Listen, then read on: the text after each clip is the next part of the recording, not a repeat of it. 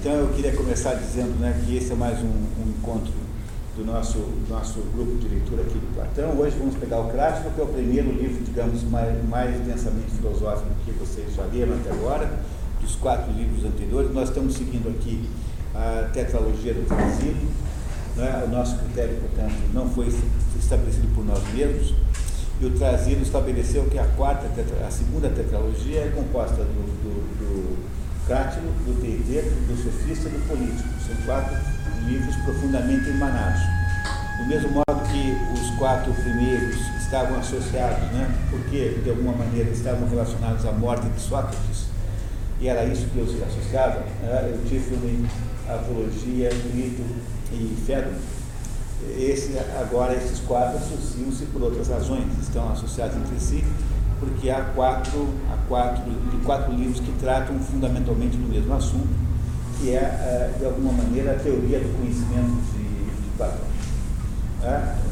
Essa, essa é o assunto dos quatro livros, que começa hoje com Crático, a teoria do conhecimento de Platão. Não o modelo cosmológico. O modelo cosmológico é tratado muito de raspão nesses quatro livros, não é o, o fator central, o modelo cosmológico pode ser muito melhor localizado nas, nos quatro livros seguintes, no Fédon, Menon, Fédon, Menon, Banquete e Fédon. Esses quatro aqui trazem, digamos, um modelo cosmológico platônico com maior clareza. Eles não são uma tetralogia, porque o Trasilo, quando. Muito obrigado. O Trasilo, quando estabeleceu, quando estabeleceu o seu, o, o seu critério, né? Né, o, o Trasilo estava pensando num outro critério que não fosse esse, né, estava pensando num critério de natureza, é, de, em outras vinculações, porque, na verdade, esses diálogos podem ser vinculados de vários modos. Né, há muitos modos de vincular os diálogos, não há um só. E é por isso que você vai encontrar diversas classificações da obra platônica, há diversas tetralogias aí disponíveis. Nós estamos pegando a mais velha, a mais tradicional, que é Trasilo que ousou o povo por bem estabelecer esta divisão, que até agora me parece estar sendo adequada, considerando né, que em São Paulo nós estamos um pouco além, um pouco adiante de Londrina, né? Não é isso? Falar isso agora em janeiro, na segunda quinzena, na, na primeira segunda-feira da segunda quinzena, eu acho que é 16, não lembro mais. Até o fim do mês, nós vamos fazer em São Paulo, em regime de curso de férias, 10 noites seguidas de A República embora não esteja na sequência natural, né, vai romper a sequência, não podemos deixar de aproveitar o, o, o mês de férias para andar com a República, que é um livro difícil de ler, desse jeito que a gente lê em São Paulo, lendo tudo, porque eu vou a São Paulo só uma vez por mês. E eu tenho então duas aulas, duas ou três aulas geminadas lá em São Paulo. E, e mesmo assim passa muito tempo até o próximo encontro. Passa 30 dias e aí a, a, memória que as pessoas têm do, do livro é uma memória já é, menor. Por isso é que eu sempre digo que o melhor ritmo para grupo de leitura é quinzenal. Todas as experiências que eu fiz, o melhor é quinzenal. Semanal é muito bom, só que semanal é difícil de implementar na prática. Porque o semanal exigiria né, uma disponibilidade muito, muito grande de todo mundo. E o quinzenal é muito mais fácil de dar certo do que, do que, o, do que o semanal. O mensal é sempre pior. Aqui no nosso caso nós não sentimos isso, porque como vocês trabalham durante o mês, ah, você, a gente só tem essa reunião resumo, né, final. Então não é tão atrapalhadora aqui quanto é em São Paulo, porque nem sempre você consegue ler o livro todo em dois dias cheios, e aí fica com o problema de sobrar um terço do livro para o terceiro dia, que é dali um mês. Pronto, já tem um problemão de natureza didática. Né? Didaticamente é esse regime sempre mensal, para grupos de leitura em geral. Né? Para grupos de leitura em geral. Eu estou fazendo o grupo da Ilíada em Curitiba, estamos na metade da Ilíada. Temos mais seis, seis encontros até o final do ano é, para terminar a Ilíada. Lendo na média de dois cantos por vez, como estamos fazendo, temos 12, 12 cantos. 12 cantos, estamos no cano número 13, são 24, portanto, dá tempo até de sobrar um tempinho para fazer um resumo no final. Mas lá o regime é quinzenal. Quinzenal. E o que é, me parece muito adequado para ler esse tipo de livro também. Bom, a, a verdade é que, é que o, o Platão né, é, tem uma obra enorme e, e, mesmo depois que nós digamos imaginemos que tenhamos livro todo, né, mesmo assim sobrará aí assunto para estudar Platão o resto da vida. Platão é um desses assuntos permanentes, perpétuos, não dá para você sair disso. Né, tem um potencial enorme de, de, leitura para o resto da vida ou como as nossas metodologias não são feitas em, em, em, ordem cronológica, não porque a ordem cronológica é desconhecida, é? a principal razão pela qual não são feitas em ordem cronológica é porque a ordem cronológica é desconhecida, com exceção de uma ou outra, que pelas indicações históricas ou pelas. Algumas eu sei que são sequência uma da outra por razões óbvias. Quando acaba o teiteto, Sócrates diz assim: Bom, então eu tenho que ir embora. Então amanhã nos encontramos aqui amanhã na mesma hora. Quando começa o sofista, começa assim, bom, conforme combinamos ontem, estamos aqui, compreenderam? Então, quando é assim, você percebe as sequências, mas não é sempre assim. Não é, não é sempre assim. Portanto, haverá essa questão interna, insolúvel, sobre qual é a sequência verdadeira das cronologias. Como a gente não sabe isso, nós podemos nos contentar em separar a obra platônica em três, em três grandes grupos, que correspondem, digamos, grosseiramente a três fases da vida de Platão. O primeiro grupo é, sendo o grupo platônico socrático, em que os diálogos têm fundamentalmente um viés socrático, ou seja, um viés aporético, que muitas e muitas vezes não se termina com nenhuma solução do problema. Um segundo grupo em que há uma mistura já da, do método dialético de Sócrates ou seja, com viés uh, socrático, que já com alguma contribuição platônica que Sócrates veicula como se fosse um boneco de vetríloco, já contém coisas sobre o mundo que são ideias de Platão, mas estão na boca de Sócrates.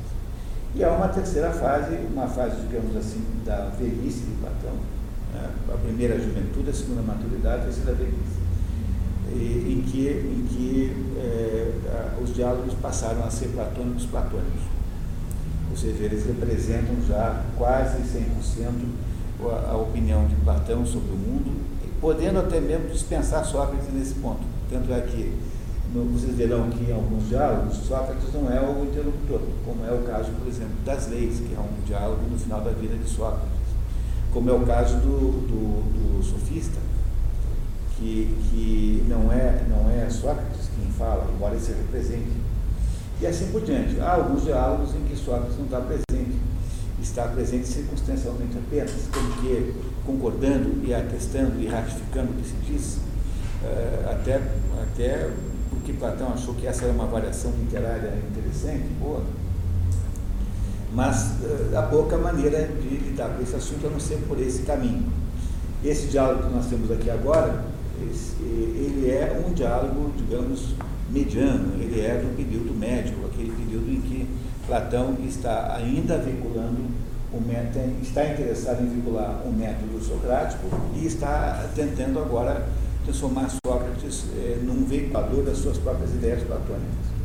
Porque isso é assim, vocês já entenderam, imagino que da última vez, e me parece que aquela eh, avaliação que eu fiz é a avaliação central, que deve sempre ser lembrada, o primeiro Platão do primeiro período é um Platão querendo apenas mostrar o método socrático e mostrando que Sócrates queria, Sócrates queria fazer a recuperação da identidade do logos com a coisa.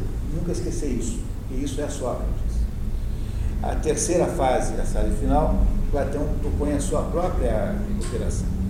o projeto platônico, em última análise, é um projeto de recuperação da identidade entre o cosmos e a polis. Por isso é que a obra final de Platão é toda ela de natureza política, no sentido grego da palavra político, não no sentido moderno. É? Ou seja, é, é uma obra que pretende demonstrar como deve ser organizada a sociedade humana, como é que se faz isso. Para que ele possa fazer essa transição entre Sócrates e ele mesmo, ele precisa de um modelo cosmológico que tem que estar no meio, que está aí mais ou menos aí definido como a teoria das formas né, o modelo cosmológico, como você já deve ter reparado, se você for entrar fundo nele, você descobrirá inúmeras fragilidades. Não que ele seja ruim em si próprio, que seja em si uma, um engano, não é. É, é mas é, é, que é apenas uma, uma, uma é, descoberta de que Platão nunca se interessou muito por ele. Ou seja, Platão nunca deu ao modelo cosmológico a atenção que um filósofo daria caso visse nisso o seu principal assunto. Platão mais ou menos inventa um modelo cosmológico, a ideia de que as coisas que estão aqui no mundo sensível são apenas é, é, tentativas é, de fazer e reproduzir aquilo que está no mundo inteligível, que é o mundo das formas, o mundo das ideias, que mais tarde passou a sofrer aquela crítica, ou aquele, aquela crítica também não, não é bem a palavra, mas que passou a sofrer aquela complementação é, chamada segunda navegação, não é? feita pelo Giovanni Reale, sobretudo na Universidade Católica de Milão e na Universidade de Tübingen, aqueles alemães, que pretende que haja um, um, terceiro nível, além do mundo sensível e do mundo, e do mundo inteligível, haveria um terceiro nível, que é o mundo dos princípios que unificariam tudo, que é o assunto do livro do Mário Ferreira dos Santos, A Sabedoria das Leis Eternas. Embora nós não tenhamos ficado com nenhum assunto, nenhum registro platônico do que seria mundo dos princípios, é possível que o mais próximo que se chegou no mundo na descrição do que teria sido isso seja a, a, essa obra do Mário Ferreira dos Anjos, a, sabedoria, não é a Sabedoria dos Princípios, também há, também há um outro livro dele chamado assim, Sabedoria dos Princípios. Mas essa ideia do, da, da, da, sabedoria dos princípios que está estipulada naquele livro. Pois, pois não. Chamado Sabedoria da Unidade. Também, é verdade. É Esse eu não conheço. Esse é um livro difícil de achar. Eu tenho quase tudo do Mário Ferreira. Eu tenho esse é, eu não digo livro, né? Eu tenho quase tudo. Quase tudo. Dos publicados, acho que faltam dois, três só. Mas, Passei anos comprando em tudo quanto é seco esse negócio, mas esse eu não tenho. Mas eles são complementos da Sabedoria das Leis Eternas?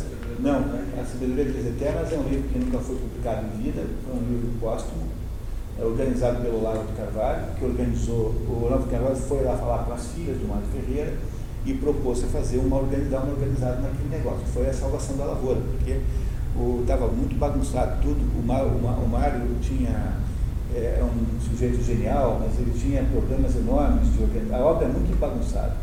O que é melhor, melhor a obra do Mário bagunçada do que a obra do Arnaldo Jabor organizada. Entendeu? Mas isso não há nenhum problema em última análise, né? Entendeu? Não é, é claro que nós preferimos que fosse mais fácil, mas não é, todos esses textos existem em, em arquivo eletrônico. E, e, esse aí, especificamente, eu não conheço. Agora tem um outro chamado Unidade de Princípios, que, é, que esse sim foi publicado.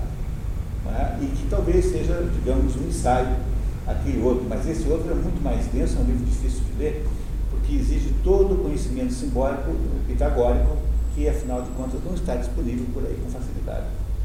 Né? Esse é, uma, é uma sequência, né? a última parte da enciclopédia, né? que chama é, Matéria de Magíster. Aí eu, eu, ele lançou quatro, três volumes só, que é a Sabedoria da, dos Princípios, Sabedoria da Sabedoria do Ser e do Nada, que tem dois volumes. Uhum. Aí o Olavo montou esse quarto volume, que é. Que o Mário deixou o plano inteiro né, da coleção, né? dizendo onde estava, os pedaços e tal, é. que é a, a Sabedoria das, Eternas. É, e, e tem quatro volumes ainda que não foi publicado. Agora que estava montando com o César lá em Campinas. Campinas. Já conversamos com a Nádia, né, que é filha do Mário, e com o Hugo, o Hugo vai fazer o trabalho que o Olavo fez nesse volume e esses outros quatro que estão para sair aí, que é o Tratado de Esquematologia, Dialética Concreta, Teoria Geral das Tensões e Ah, tá, tá vendo? Boas notícias, né? É isso. Porque, porque o Mário é. está sendo reeditado assim, meio que caoticamente, né? Cada editora pega um. Isso é em A Realizações andou reeditando a Tratado Simbólica. O, aí saiu esses dias aí um livro concreto. É, a filosofia concreta novamente. Mas é melhor do que nada, né? Não é isso? Melhor do que nada. Ainda tem, ainda assim tem uma grande quantidade de livros em sebo. Mas aquela meia dúzia dos, dos livros básicos ali. Porque o Mário andou vendendo muito livro, ele criou uns métodos diferentes de vender livro, ele foi o meio que inventou no Brasil da, da venda de porta em porta, assim. Ele mandava ler, vender o livro na porta das pessoas. Coisa hoje inviável, né? Porque entre os porteiros e os cachorros você não consegue falar com ninguém, né? É difícil fazer uma coisa dessa. Mas como for, né? É, Platão tem, portanto, uma teoria cosmológica ensanduichada entre essas duas, é, essas duas é, teorias éticas, né? Porque tanto Sócrates quanto Platão são filósofos éticos, são filósofos de natureza moral. É tanto um quanto o outro. Nenhum dos dois tem nenhuma, sob esse ponto de vista, nenhuma parecência com Aristóteles. Aristóteles não tinha interesse no assunto moral, a não ser secundariamente. Né? Ele escreveu a Ética Nicômaco, é, entre dois ou três livros de ética, sendo esse o mais importante, é? a Política, que é um livro de ética, afinal de contas. É? E ele escreveu esses dois livros aí com, com, com muito, com muito, com muito, muito talento, são livros maravilhosos, mas Aristóteles queria, no fundo, é, desenvolver as ciências. Era muito diferente a postura de Aristóteles. O Werner Jäger, no Paideia, quando chega no final, vai até Platão só. O Werner Jäger não consegue dar para Aristóteles uma conotação de formação e de, e de educação que dá para Platão. Porque o Platão é um filósofo muito mais educacional do que Aristóteles. Muito mais educacional do que Aristóteles. Esse é o assunto de Platão. É educar a sociedade humana. Esse é o assunto de Platão. Mas como é que ele pode fazer isso sem um modelo cosmológico? Não dá. Ele tem que ter alguma referência ensanduichada aí entre a referência uh, socrática, que é uma referência de recuperação da honestidade do Logos, né, da propriedade do Logos, portanto, e a sua própria referência da propriedade do, da polis. A polis precisa é, refletir de alguma maneira o cosmos. É? E é esse, esse é o sentido da obra platônica em última análise. No entanto, para poder construir o seu modelo cosmológico, ele também precisa construir o seu modelo gnoseológico, que é do que trata a segunda tetralogia, o modelo da teoria do conhecimento. Né? Ou seja, como é, como é que a gente conhece as coisas. Esse é o problema. Porque a teoria da cosmológica de Platão, eu insisto, né, que é essa teoria do mundo das formas, do mundo do, do, das ideias, só pode ser aceitável e compreensível a partir do momento que ele estabeleça alguma, alguma, alguma, algum exame preliminar do processo de aprendizado humano, o, o processo de, de, de adquisição do conhecimento humano. Como é que, porque ele está numa situação dificílima, ele está me dizendo o seguinte, que o que é real, os meus sentidos não veem, não, não, não ouvem, não sentem, não, não são capazes de obter nenhum contato físico Quanto a gente está cansado de saber que o que parece real é tudo isso que os meus sentidos veem, né? É isso, o que parece real é isso aqui. Mas ele me diz que não, que o que é real está num mundo inteligível, ou seja, não está em lugar nenhum, não tem locus, porque não, não está num lugar físico. Não é? Essas ideias, né? a ideia de cachorro, a ideia de branco, a ideia de céu, a ideia de, de, de árvore, a ideia de tudo existe em algum lugar. Então a gente vai fazer mil perguntas embaraçantes, né? Porque aí uma teoria como essa pressupõe que você possa tornar, é, conversar com o filósofo de modo embaraçoso. Porque como é que eu sei que isso existe se os meus sentidos não sabem? Ah, é inteligível. Mas se é inteligível, então está me dizendo que o conhecimento é atingível por algum outro método que não apenas os sentidos. Esse é o assunto do teteto, Teteto, que é o próximo livro que vocês lerão, começa com essa pergunta. É, o Sócrates pergunta para Teteto assim, Teteto, Teteto é um menino. Né? É, o Teteto, me conta uma coisa, o que é conhecimento? Aí o Teteto responde assim, não, conhecimento é aquilo, é o, é o, o, o produto da, dos sentidos, daquilo que os meus sentidos percebem. Aí o Sócrates fala assim, pô, boa tentativa. Né? Obviamente não é, não é isso que é, né? Mas ele começa concordando com o menino e tal, e depois ele vai fazendo a destruição dessa hipótese completamente. Não é? Vocês percebem que a razão pela qual esses quatro diálogos, o crático, o teiteto, o sofista e o político estão juntos, é porque todos eles, no fundo, lidam com esse mesmo assunto, que é o assunto do que é o conhecimento. É? O que é o conhecimento? Para eu saber, para eu poder é, defender a hipótese de que o conhecimento verdadeiro é o conhecimento da, das formas, é esse o conhecimento verdadeiro, eu preciso, eu preciso defender uma teoria do conhecimento, uma teoria do processo de obter o conhecimento, que é isso que Platão fará nesses quatro livros aqui, começando pelo Crático. Entenderam isso? Qual é o sentido da posição dessa obra dentro do contexto platônico? Depois ele vai expor a sua teoria cosmológica, como é que as coisas de onde vieram, como é que elas são, etc. Mas isso não está claro, claro nesses livros aqui. Esses livros não entram muito nesse assunto. Eles são especificamente voltados para compreender o, o que é, como é que nós adquirimos um negócio chamado conhecimento. E é o assunto do Crádio, nada, é nada nenhum além desse, não é? Porque no Crádio a questão central do livro qual é? A questão é saber o seguinte, quando eu leio uma palavra, quando eu ouço uma palavra, quando eu conheço o nome de uma coisa, eu conheço esta coisa porque eu conheço o nome. Esse é o sentido do Crádio. Não há nenhum outro sentido nesse livro não ser esse. O sentido central, né? claro que é um livro como esse, é um livro riquíssimo, há muitos e muitas é, matizes envolvidas aqui, mas a pergunta central que Sócrates quer responder é a seguinte: quando eu conheço um nome, nome de alguém, Carlos, por exemplo, eu sei quando eu, quando eu ouço a palavra Carlos, eu sei alguma coisa sobre o Carlos. Porque a conversa toda começa com uma, uma discussão entre Hermógenes e Crático, se vocês lembrarem bem, na qual Sócrates entra. Não é? Sócrates entra numa discussão que não era dele Chega Sócrates e Hermógenes, que significa descendente de Hermes, na etimologia, está dizendo, ô Sócrates, ainda bem que você chegou, porque eu estou aqui brigando com o Crático. O Crático é mais velho do que o Hermógenes, né? O Hermógenes não parece ter nenhuma, uh, nenhuma qualificação intelectual, assim, né? parece ter ser uma pessoa, uh, digamos, comum. E o Crático não, o Crático é, é não, é um sofista, é um filósofo, o Crático, tá? é um filósofo. Embora é, sempre lembre que nessa época é difícil você diferenciar essas duas criaturas, né? Porque o que nós estamos fazendo, na verdade, é fundando a filosofia agora nesse momento. Logo, a, a distinção entre o filósofo e o sofista está em, em desenvolvimento. Ela não é uma distinção já estabelecida claramente, como nós a vemos agora, com os nossos olhos de dois mil anos para frente. Então a gente olha para trás agora e sabe mais ou menos o que é um sofista e o que é um filósofo. Mas naquela época não. Tanto é que Sócrates era chamado comumente de sofista. Recebia esse nome frequentemente, é? embora fosse contra os sofistas, um dos falsificadores do Logos, digamos assim, que, contra que ele se, ele se revoltava. Ele era um revoltado contra os sofistas.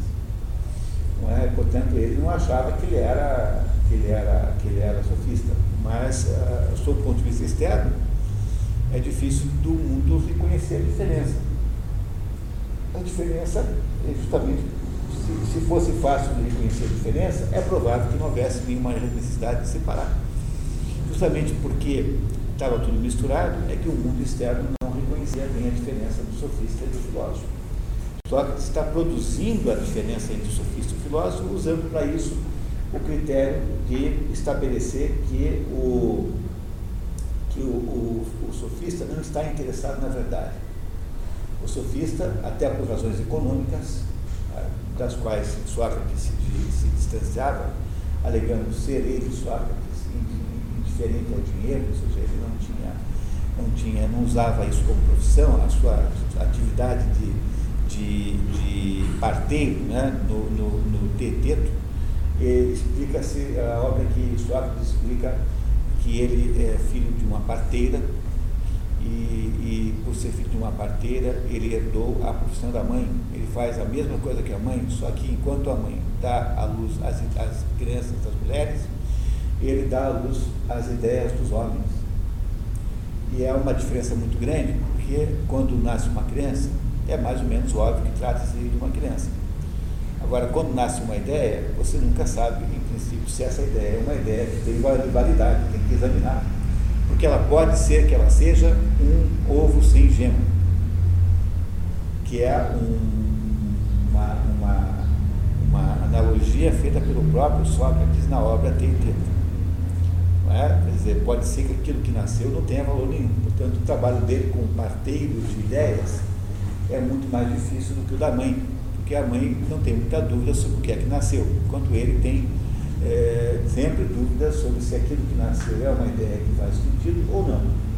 Por isso é que ele chama-se, é, chama a sua própria filosofia de maêutica, porque a palavra maêutica está associada a ideia de parto em grego. É a palavra para parto, para partir, dar a luz em grego. Maiêutico, que é outro nome para a filosofia de Sócrates, como Patética é outro nome para a filosofia de Aristóteles, por exemplo. Tem esses nomes aí, né, que são usados como, como referências. Então, o que acontece aqui no Crático é que há uma conversa inicial entre Hermógenes e Crático. É uma discussão, porque Hermógenes e Crático têm a, a ideia de que é, há uma, uma naturalidade nos nomes, quer dizer, os nomes das, nomes de tudo, tudo é nomeado em função de alguma coisa é, que a coisa tem que está explícita no nome.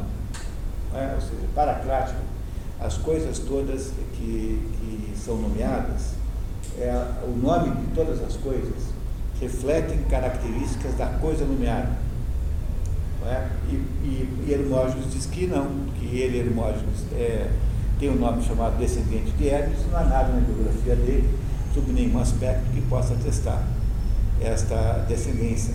Logo, é, Hermógenes tem a tese de que os nomes são meramente convenções convenções de, que se põem nas coisas, enquanto que Crático acha que não, pelo contrário, que os nomes não são convenções, os nomes são naturais, completa a palavra natural como estou usando agora aqui, e que, esse, e que tudo que recebe um nome é, necessariamente é, tem alguma coisa associada, é, digamos, onticamente com aquele, nome, com aquele nome, que essas coisas não estão dissociadas. E para. Como? Ôntico, quer dizer, pertence ao ser, né? onto ser, ou seja, que ôntico, tá? onticamente, de ôntico, de ontos, que é ser. Ou seja, todos os nomes revelam alguma coisa do ser que eles nomeiam. Por exemplo, Hermógenes certamente é, revela, né? Porque Hermógenes significa filho de Hermes. Portanto, quando alguém chama Hermógenes, deveria chamar, essa palavra está claramente relacionando uma filiação, uma descendência de um Deus, que é Hermes, que é um Deus. Não é? Portanto, no entanto, o Hermógenes, propriamente dito, diz que não, que ele não, não tem nada a ver com, com, com Hermes. Logo, o nome, o fato de chamar Hermógenes é uma escolha arbitrária do pai e da mãe dele, sei lá de quem, e que, portanto, não há nada no nome que se refira à coisa, chamada pessoa que está na frente, chamado Hermógenes. E essa é o início da conversa. Todo mundo localizou bem isso, né? Está bem claro isso? Repare que essa conversa aí tem uma sutileza, essa questão inicial. Você tem que perceber a sutileza, que é a seguinte. O que Hermógenes está dizendo tá, não é que a palavra Hermógenes não faça sentido. O que Hermógenes está dizendo é que o, o, há uma, um, má utilização da palavra para aquela pessoa que está ali. Porque Hermógenes não está insistindo, bem, Hermógenes não está, é, desculpe, Crático, Crático não está insistindo em que a palavra Hermógenes não signifique nada. Como, como poderíamos imaginar que Hermógenes pudesse dizer isso. Né? O que Crático está dizendo é que aquela pessoa que se chama Hermógenes, por não ter nada de Hermógenes, não foi batizada de modo nenhum. Ou seja, ela não, não, aquilo que se fala, quando se fala Hermógenes, não é, na verdade, um nome, é apenas uma espécie de grunhido, uma espécie de, de, de, de é, emissão de sons, né, de sons aleatórios. Oi, olá, tudo bem?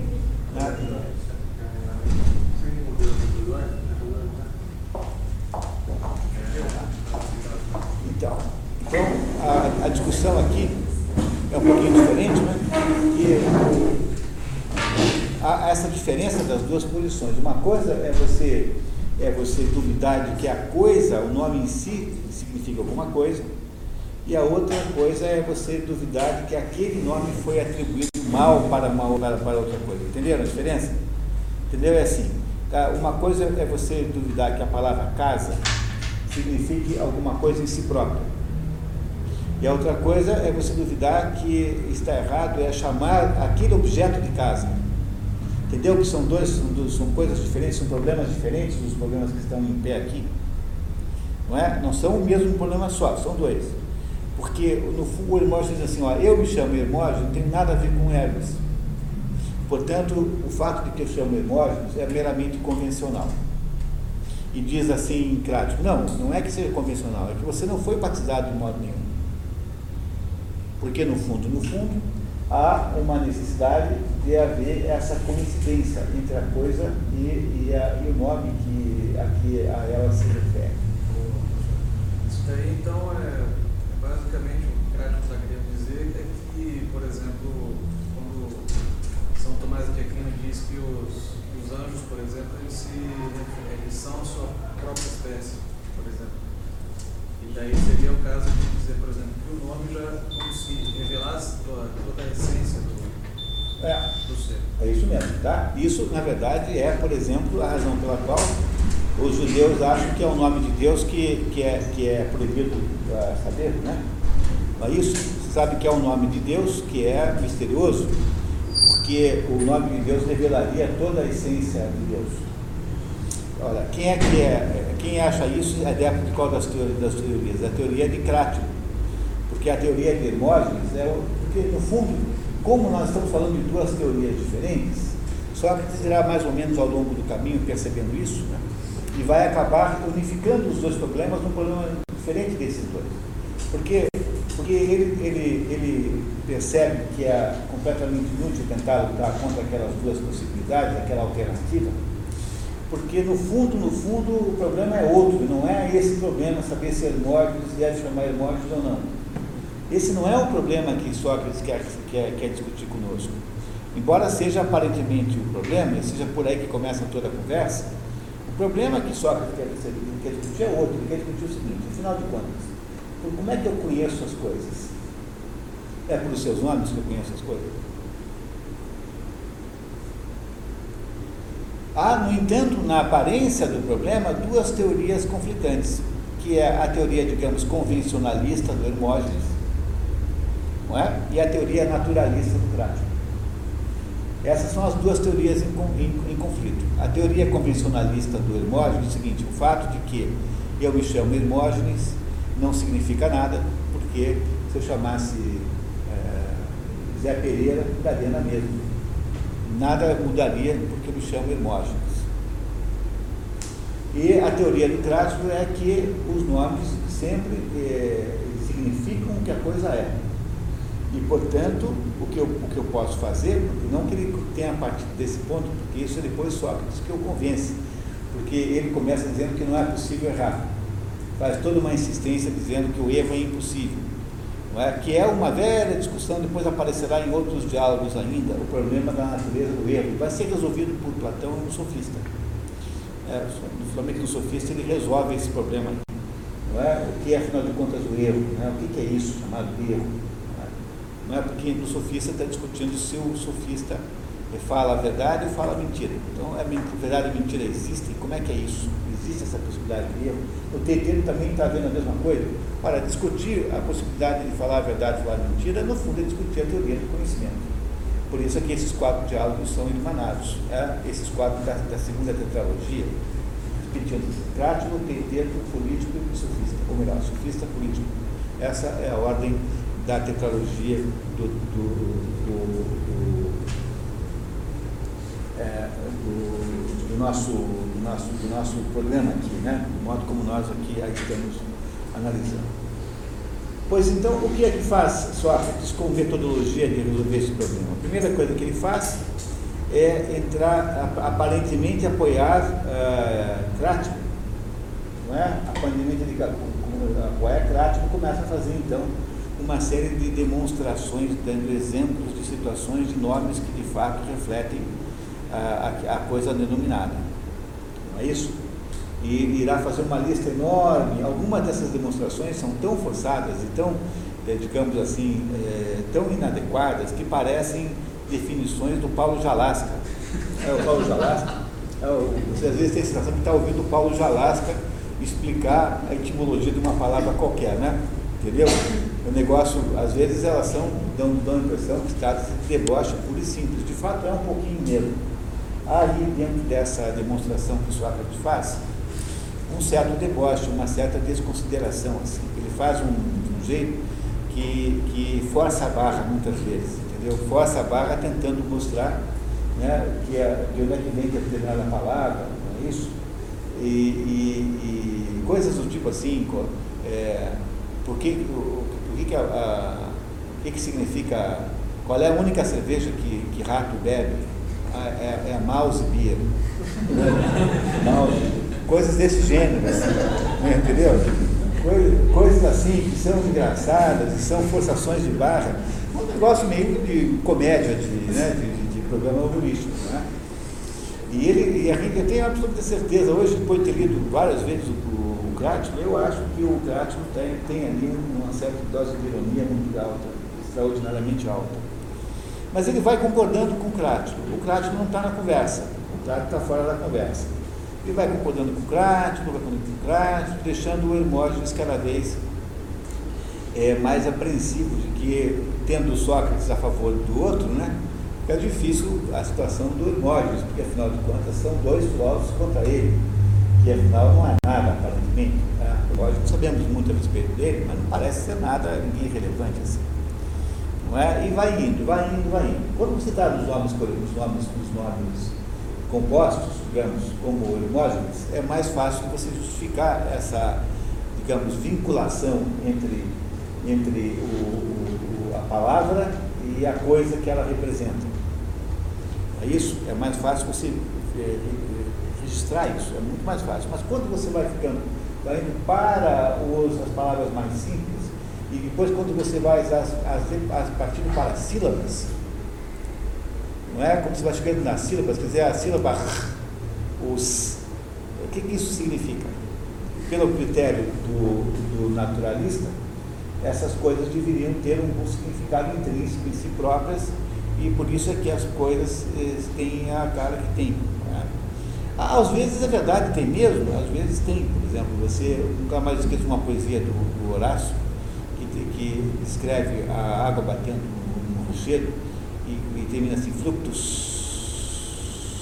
que é aquela, aquele barulho da, da onda, né? É, derramando pela pedra. Então, tem um sentido de água corrente? Tem não é? Tem, não é isso? Mas você não pode fazer esse raciocínio para todas as coisas. Portanto, Sócrates vai ficando embaraçado na medida em que ele vai chegando a um certo ponto e vai descobrindo que não é possível você justificar, não é?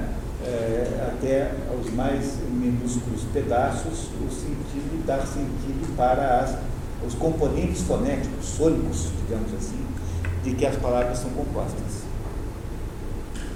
Bom, a saída para essa impasse é basicamente a seguinte: você tem que dizer assim, não, mas isso é assim porque os deuses disseram que isso é assim. Essa é uma das saídas possíveis que Sócrates levanta aí no texto. É, os deuses disseram que é, nos, nos legaram esses componentes. Ou então você diz assim, não, isso é assim porque é, os bárbaros nos legaram esses componentes e esses componentes vieram de outras línguas que não a nossa, e portanto nós não sabemos mais o que significa porque falamos uma outra língua.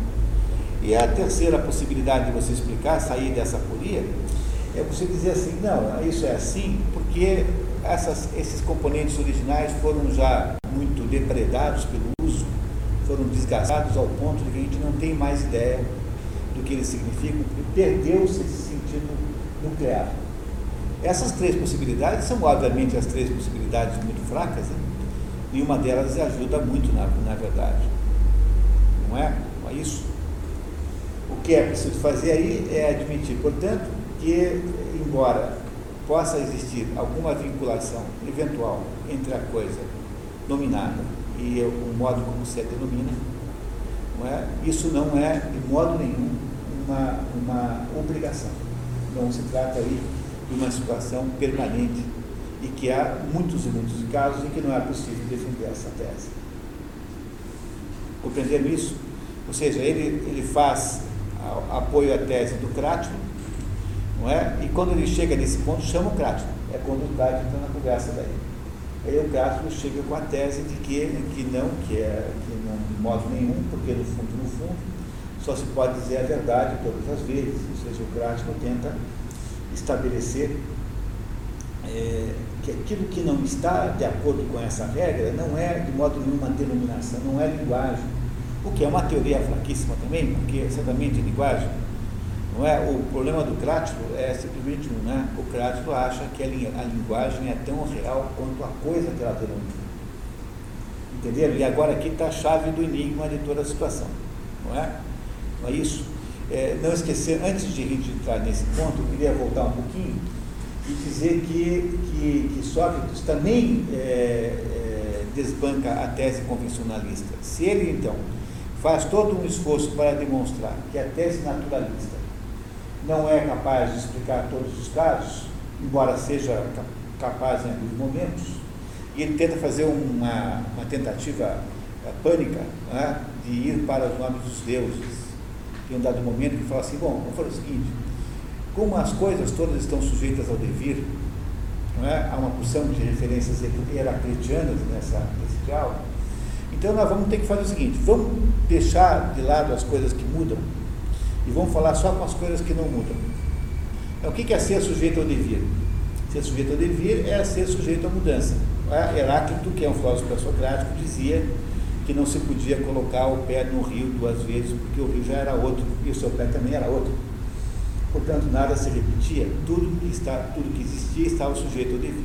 É claro que essa é uma hipótese absurda, por várias razões, sobretudo porque eu, quando declaro isso, que certeza eu posso ter que ao declarar uma segunda vez estou declarando a mesma coisa? Primeira restrição a essa ideia é essa, né? Que se tudo está sujeito ao devir, por que também não estaria a minha própria afirmação eh, de que tudo está sujeito ao devir? Deve significar alguma coisa diferente depois que eu disse a primeira vez. E a segunda vez é que, se tudo está sujeito ao devido, portanto, o conhecimento daquilo que se modifica é um conhecimento parcial e é um conhecimento temporário, logo nenhum conhecimento é possível. Eu não posso conhecer aquilo que muda o tempo todo. Não é? Como é que eu posso conhecer um negócio que muda o tempo todo? Porque o médico conhece o corpo humano. Por isso é que ele pode chegar e recomendar para você fazer determinadas é, tratamentos, enfim, Agora, se o corpo humano estivesse o tempo todo mudando, ele teria que estar o tempo todo reaprendendo o corpo. Agora, qual, que, que ciência da medicina haveria se nenhuma, se nunca você pudesse ter a mesma reação de dois pacientes diferentes? Você deu lá um remédio para o paciente, quando entra o seguinte da fila já é diferente, porque o corpo humano já não funciona com aquela estrutura química tal como era antes.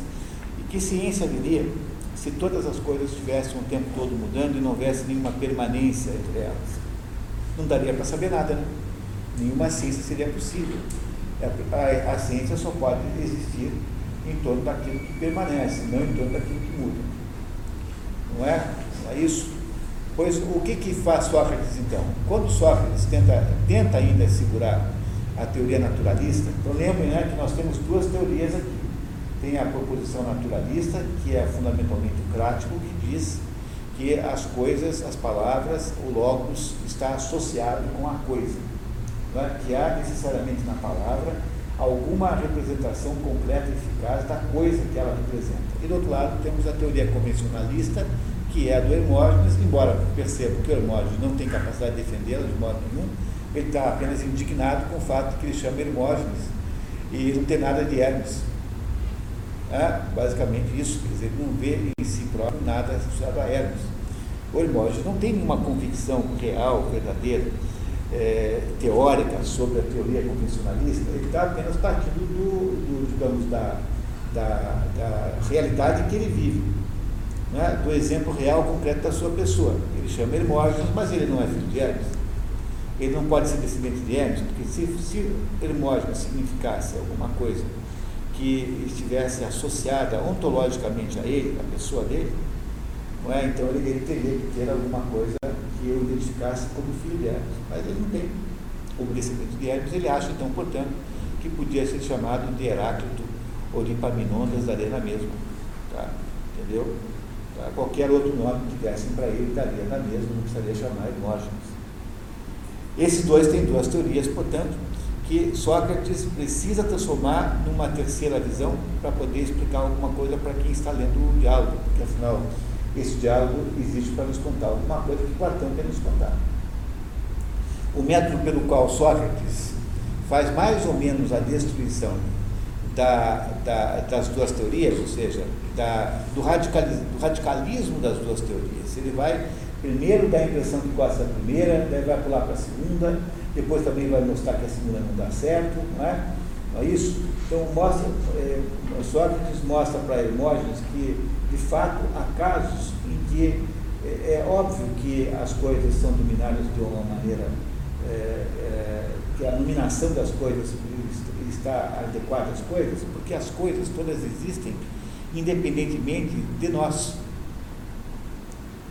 O principal argumento que Sócrates usa para, para destituir a teoria convencionalista é, primeiro, dando exemplos em que isso é assim. É, ele dá inúmeros exemplos em que, de fato, parece estar claro que aquele nome reflete alguma coisa da coisa nomeada. E, em segundo, ele responde a essa ideia do Hermógenes com a tese de que, afinal de contas, as coisas existem por si próprias. Se elas existem por si próprias, elas têm alguma permanência. Se tem alguma permanência, deve haver alguma coisa que as nomeie que reflita essa permanência, ou seja, alguma coisa que as nomeie uh, adequadamente. Logo, Sócrates acha que é, é, é possível defender a tese é, convencionalista, a, a, tese, desculpe, a tese, a tese naturalista, sob um certo ponto. Por outro lado, como há muitos e muitos exemplos de nomes que não dizem nada, ele também acha que a tese convencionalista às vezes está certa também. Entenderam o que está fazendo Sócrates? Ele está examinando as duas teses que estão em conflito, uma de Hermógenes e outra de Crático, e está chegando à conclusão de que as duas estão rigorosamente erradas, ou, pelo menos, em parte erradas. De fato, não é possível se imaginar que haja uma absoluta e total, é, digamos, arbitrariedade na, na, na aferição dos nomes, e ele acha que é um certo nível de aferição que pode ser, que pode ser verídico e que, no entanto, quem é capaz de fazer isso é o sujeito que é o demiurgo dos nomes, que aí no texto é chamado, ah, me parece que muitas vezes, de batizador de nomes, né? não lembro mais. Como? Legislador de nomes, não é? é? Não é isso? Esse legislador de nomes, ele só pode ser um bom legislador de nomes se ele for capaz de ser, ah, de algum modo, orientado por um, por um dialético. E isso é, é preciso vocês, não, de modo nenhum, esquecerem. Há necessidade de um dialético intermediar o processo de legislação. As palavras podem, de fato, convenientemente, chamar as coisas pelo nome melhor, pelo nome correto, se essa tarefa for entregue a um legislador de nomes que tenha uma orientação de um dialético, porque só o dialético, como ele, Sócrates, logo Platão por extensão, tem a capacidade de estabelecer, afinal de contas, qual é o sentido daquele, adequação ou não daquele nome à coisa, pelo método dialético. Né? O que é o método dialético? No sentido socrático, por favor, porque a palavra dialética nunca pode ser analisada é, apenas com uma palavra. O único lugar da palavra dialética que está sozinha é no dicionário. Nos outros lugares ela está se referindo a alguma perspectiva de algum filósofo. Então, o que Aristóteles chama de dialética é basicamente embate de ideias. Isso que é a dialética para Aristóteles. Quando as ideias estão em conflito. Isso é dialética para Aristóteles. Mas o que Sócrates chama de dialética e Platão é outra coisa. Ambos chamam. E ainda temos um problema, né? Começou já aí o nosso próprio problema do prático.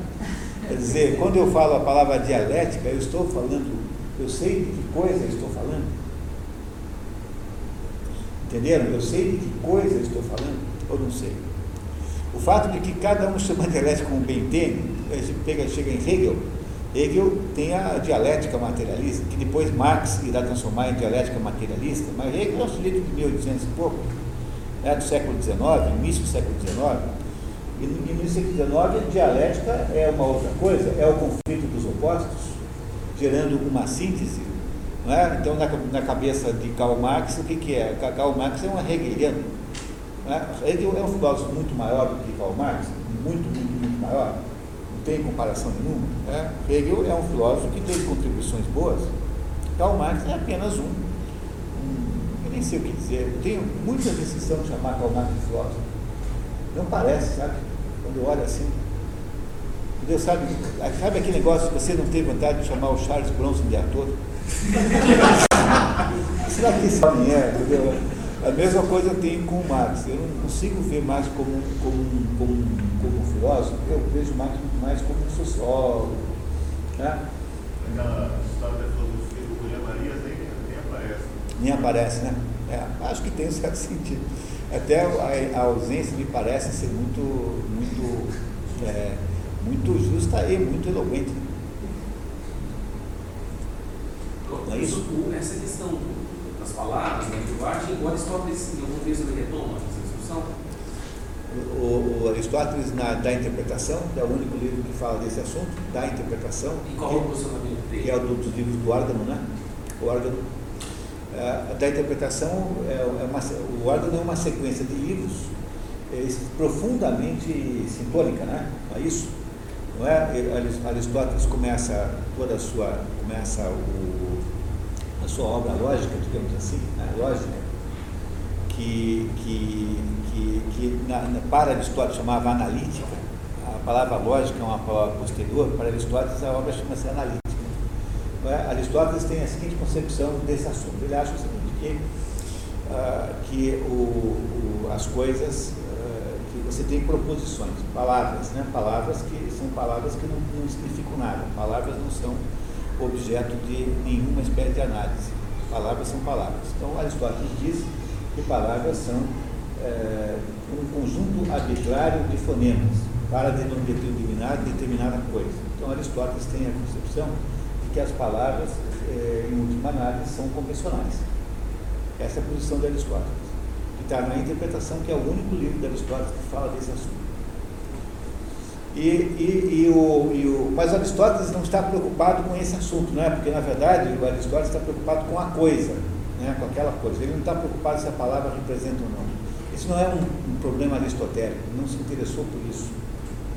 Mas Platão está interessado nessas coisas todas, porque Platão tem um, um, outro problema, porque Platão é o sujeito que tem que defender é, a ideia de que o mundo inteligível, que você conhece pelo mundo inteligível e não por outro mundo, entenderam? Então, para Platão, o problema, se a palavra funciona ou não funciona como instrumento de conhecimento, é o problema mais relevante do mundo. Né? Wittgenstein, por exemplo, né, aparece aí depois do século XX dizendo que não há problema filosófico nenhum, que só existem conversas mal feitas, doenças da linguagem. Wittgenstein está certo? Bom, na teoria está errado, na prática está 90% certo. Porque, de fato, se for pensar bem, a maior parte das discussões que você vai ouvir na vida são só a confusão de palavras. As pessoas estão falando de coisa diferente e não sabem não viu como é que é a conversa de maluco? Aqui no Brasil, então, é tudo conversa de maluco. Ninguém está falando do mesmo assunto, está todo mundo discutindo e querendo ganhar a discussão. Não é? Todo mundo furioso porque não está ganhando. Na verdade, isso o que, é? É um, tipicamente um desastre wittgensteiniano, em que ele tem toda a razão, que a, a, não, a, que Wittgenstein não está falando disso, né? Escolha de boteco no Brasil, por favor. Né? Mas ele dizia, achava que o que acontece é que a nossa mente funciona pela linguagem e a linguagem não é capaz de descobrir além de um certo ponto. Portanto, aquilo que parece ser um, um, problema filosófico, na verdade, é apenas uma confusão sobre o que é que a linguagem pode fazer ou não. Essa é uma ideia que, na visão platônica, absolutamente equivocada, porque essa é uma ideia que é, inviabiliza Platão, por uma razão que nós já vamos entender. Né? Mas na prática, ele dizia que eu gosto muito do Wittgenstein, tenho muita simpatia por ele, pessoalmente assim. É? Mas ele é obviamente um sujeito que gastou uma parte da vida lidando com problemas inexistentes, porque no fundo o problema que ele acha que existe não existe. Embora na prática exista aí um sucedâneo, um ersatz, entendeu? Existem na prática hábitos concretos das pessoas que são, na verdade, uma expressão do problema que Wittgenstein acha que existe que é o problema de discutir palavras, por exemplo. Agora cai, vai cair da moda aí a sustentabilidade e vou inventar uma outra palavra. Fica o Brasil inteiro debatendo palavras. Não é uma coisa terrível isso?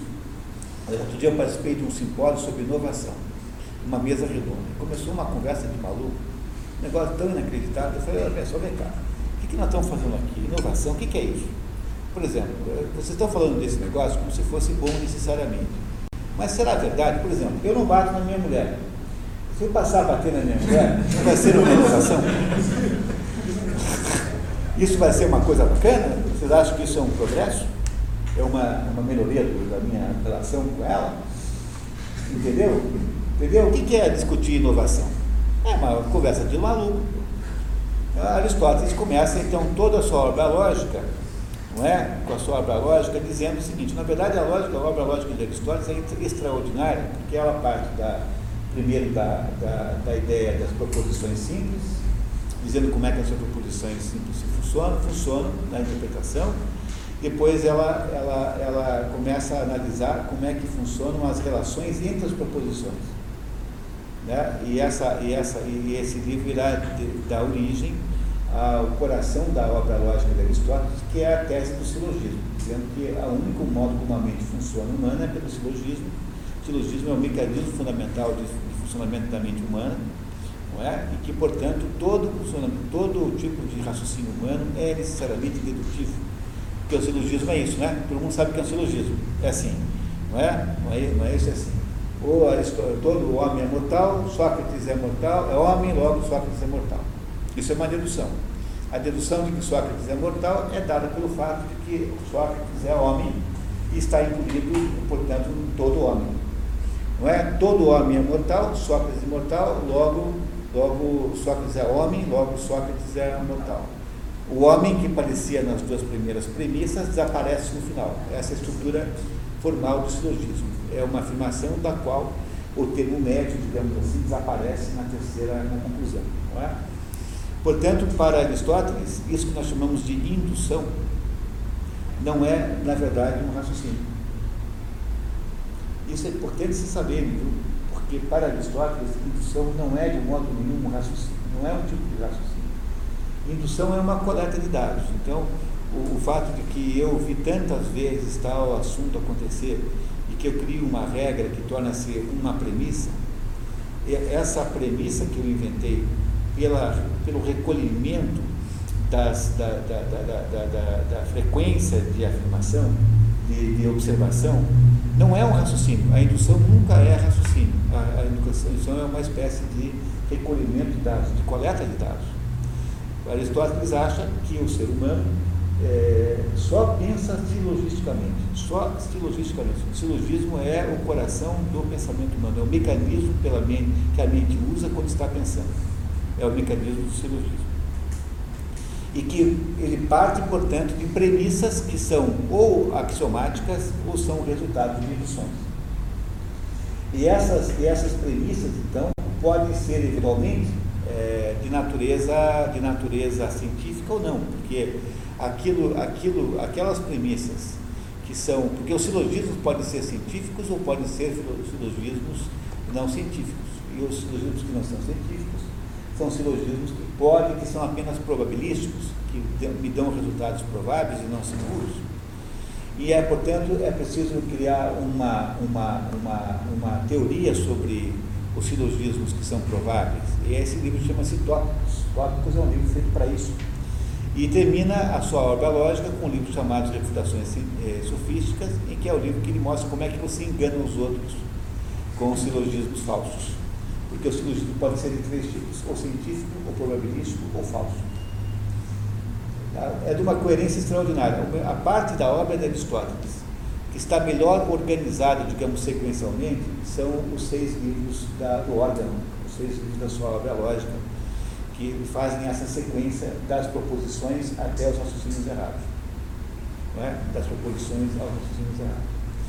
Mas o nosso assunto aqui né, é outro. Platão está tentando entrar, conseguir uma maneira de resolver o problema ou de examinar o problema que está presente ali. E como não seria muito estranho, né, como nós não devemos estranhar, que ele tenha então, lá pela metade do livro, no final dos dois terços do livro, porque ele, uma parte central do livro é uma parte longuíssima, com aquelas explicações tipo Paulo de Alasca, né? extremamente, algumas muito forçadas, assim, que, que só podem ser feitas por ironia, porque não é possível que não tem uma, uma, uma, uma, uma conotação irônica muito forte. Né? Para isso ele queria fazer pouco do, do, do, dos dois, né? porque tanto um quanto o outro eram muito fracos né? para discutir com ele. Né? Os, os grandes, é, digamos, contendores de Platão são Gorgias, são, são Pródigo, são esses filósofos pesados, né? que são, são os grandes é, é, debatedores com Sócrates. Esses dão trabalho, tal, tem argumentação. Tal.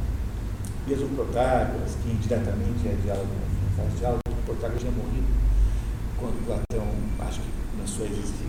Mas ele põe lá o Protágoras e, e, e raciocina como se Protágoras fosse, apenas para dar, deixar claro, no TT, por exemplo, vocês verão isso. Protágoras já aparece como um fantasma, não é? Dizendo, olha, se o Protágoras estivesse aqui, ele diria isso, isso. É, esses são os grandes é, contendores de, de Sócrates. Mas esse pessoal aí, o TT, o menino, tá? não é bobão, o Crito é apenas um, aluno é, compadecido de Sócrates, não tem relevância intelectual né, para representar alguma espécie de ameaça. Ou seja, como fosse recuperando aqui o nosso fio da meada, nós temos então Platão frente a uma, duas, uma, uma alternativa, ou a teoria convencionalista de Hermógenes, de que os nomes estão aí porque estão, independente do que eles significam, não significam nada, são todos, é, são todos é, feitos aí a, a, a título de gosto, e a teoria naturalista de Crátilo, que acha que os nomes representam alguma, alguma coisa em si próprios. Não é? é Sócrates começa tentando aderir à teoria naturalista e vai chegando nos becos sem saída que isso representa. Na medida em que ele vai diminuindo o tamanho das palavras, vai para os seus radicais, vai descobrindo que não dá para você afirmar nada sobre o significado das sílabas de que são compostas as palavras. Ora, se isso é assim, como é que você sai dessa? Ou a teoria naturalista está errada, ou ela está parcialmente certa, não é? ou ela está certa. Mas para ela estar certa, você tem que recorrer àqueles três expedientes que eu citei a vocês. Ou foram os deuses que disseram isso, nós temos que aceitar, ou então foram os bárbaros que nos ensinaram, e nós não sabemos o que os bárbaros diziam a respeito disso, ou então porque aqueles radicais foram se deteriorando com o tempo e passaram a perder o significado na medida em que o tempo passou. Todos os três argumentos muito ruins. Portanto, é necessário que você admita humildemente que a teoria naturalista tem um limite. Mas, por outro lado, ela não pode ser descartada totalmente, porque ela funciona em determinadas circunstâncias. Não é? Em certas circunstâncias ela funciona, e nessas circunstâncias que funciona, não é? ela, ela, ela, ela exclui a possibilidade de Hermógenes estar certo.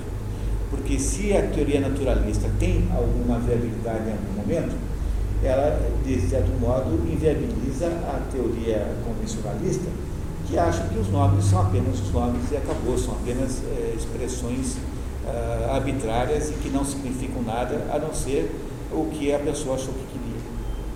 Com isso, volto a insistir que há uma diferença de ponto de vista entre Hermógenes e, e, e Crático na própria teoria naturalista, porque Crático acha é, que o que está é, inadequado é terem batizado o Hermógenes com o nome de Hermógenes. Não é? Então, a, a tese do Crático não é que todo mundo que está nomeado é, esteja, esteja é, certo. A tese de Hermógenes, que, de Crático, é que aqueles que, estão, que não estão certos, ou seja, aqueles que não estão representados pelo nome que os nomeia, como Hermógenes, que diz que não tem nada a ver com Hermes, eles não foram nomeados, na verdade. Entenderam? O que é uma tese muito ruim de manter, muito fraca, fraquíssima. Não é? Não é fraquíssima. E a razão pela qual Hermógenes, é a razão pela qual Crático acredita nisso, é um dos pontos mais importantes do livro, da, do diálogo. É porque Crático acha que a linguagem é uma realidade tão real quanto é a coisa que ela denomina. Entenderam isso? Que a linguagem é uma coisa tão real quanto, quanto é, isso é o ponto central do, do diálogo, entender isso é o ponto central. Crático acha que a linguagem é tão real quanto a coisa que ela denomina.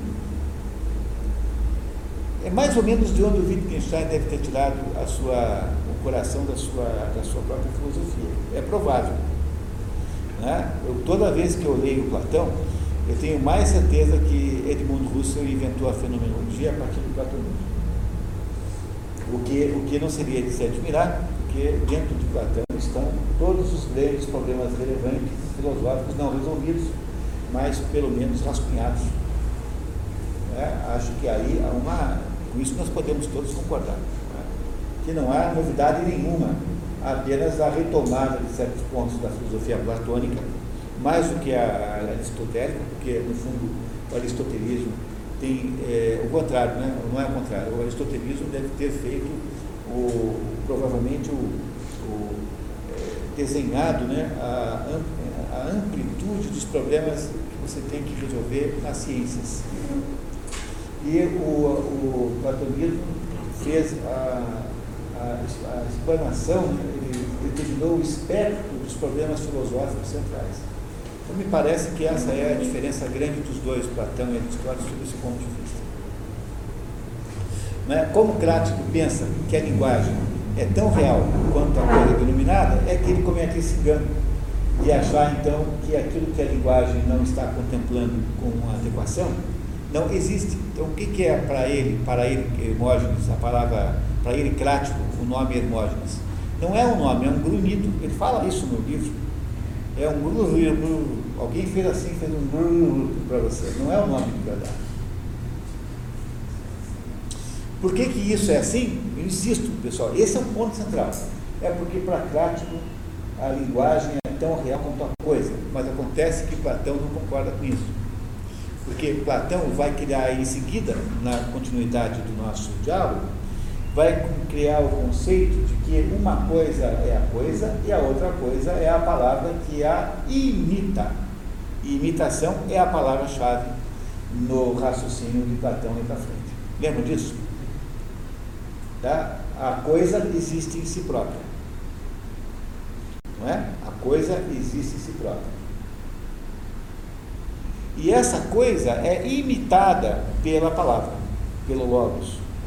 Seja uma palavra só, seja logos no sentido de discurso, porque a palavra logos tem toda essa amplitude de significados. Ela é a palavra, ela é o discurso, ela é uma ideia, não no sentido de eidos, mas no sentido de, de verbo, né? É isso. A palavra logos, portanto, tem toda essa conotação. Vocês estão entendendo como é que Platão está saindo do problema? Ele, o Sócrates, né? Platão, que eu digo é Sócrates aqui. Sócrates eh, tenta defender cada uma das duas teorias, a convencionalista, tentando olhar para ela como se fosse um defensor do naturalismo.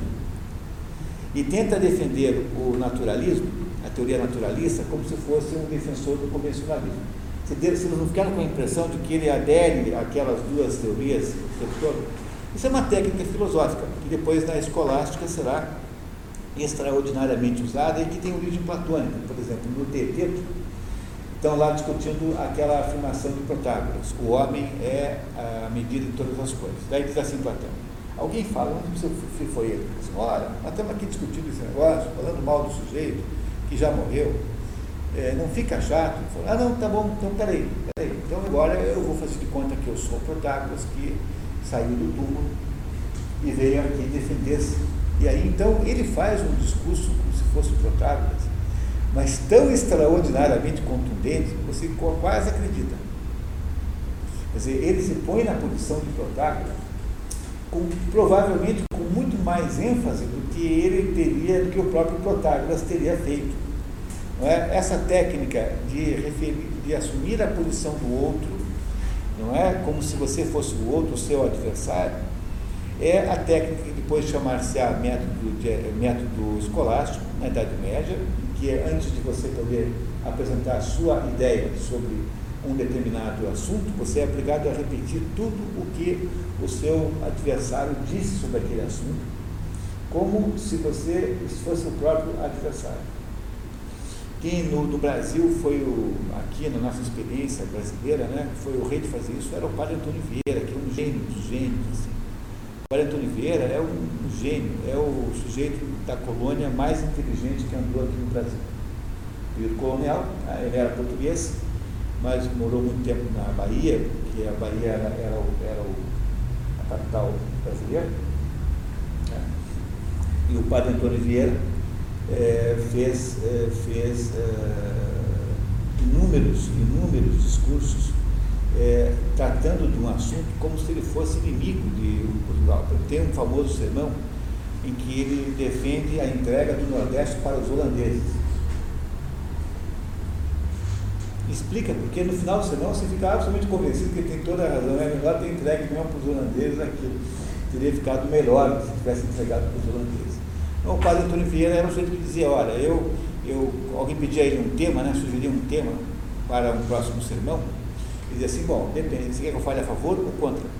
Porque ele tinha um potencial argumentativo igual para os dois lados. Isso é genialidade do Padre Vieira. Se você quiser aprender a virgular, tem que ler Padre Vieira. É claro que não dá para escrever daquele jeito mais, é muito barroco.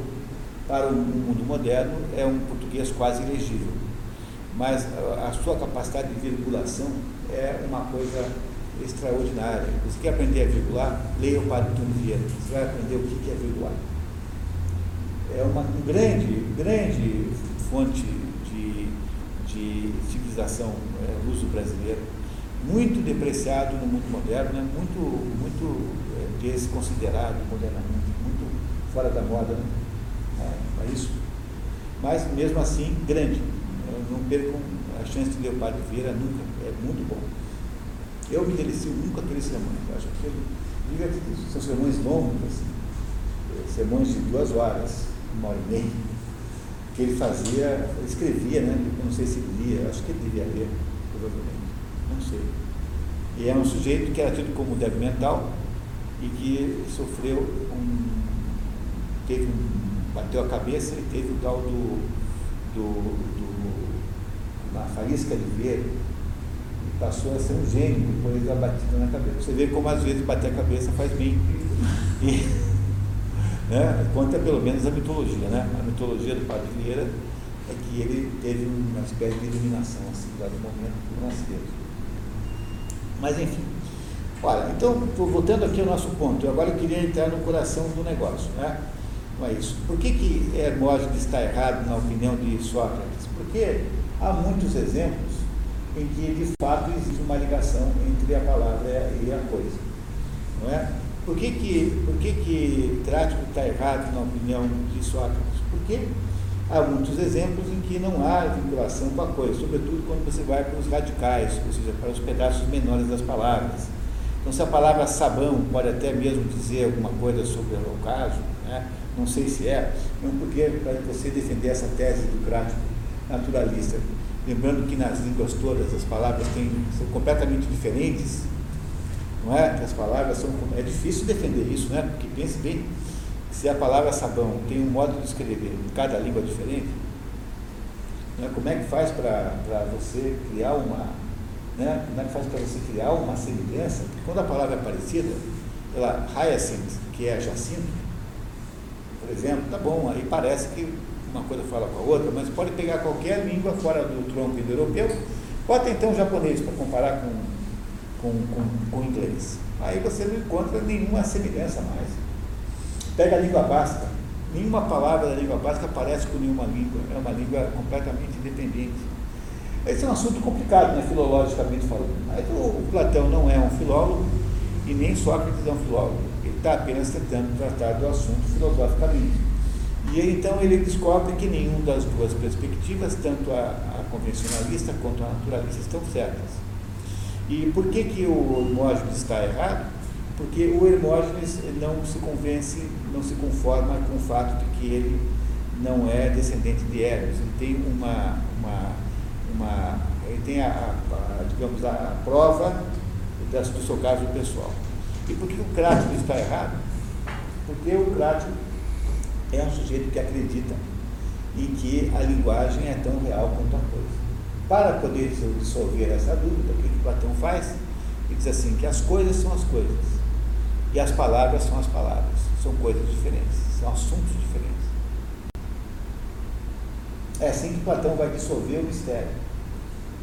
Não é? Muito bem. O que, que, ele, o que, que ele diz em seguida? Ele diz assim, bom, então, se as coisas são as coisas E se as palavras as denominam, as palavras as imitam. A ideia de imitação é uma ideia muito importante para Platão, porque aquilo que existe no mundo sensível é imitação do mundo inteligível. Entenderam? A imitação é a regra do mundo, a regra do mundo sensível é a imitação. A imitação é o processo geral pela qual o mundo sensível existe. Tudo que existe nesse mundo sensível, diz Platão, é imitação do mundo inteligível. É uma tentativa de fazer uma cópia, imitação, portanto, nesse sentido que é imitação.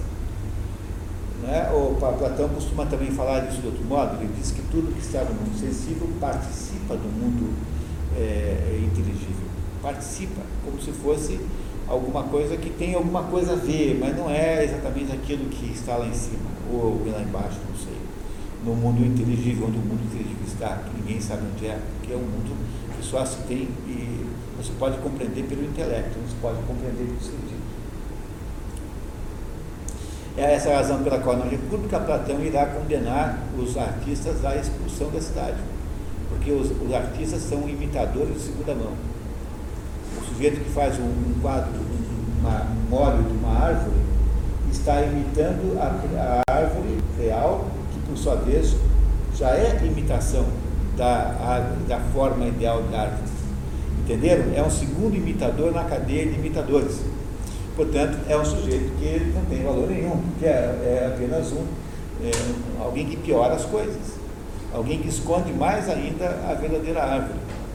Compreenderam por que, que Platão tem implicância com os artistas em geral na República? Porque o artista já é um segundo imitador. Porque o mundo que está no mundo científico já é imitação. Portanto, o segundo imitador ajuda a fazer o quê? A piorar as coisas.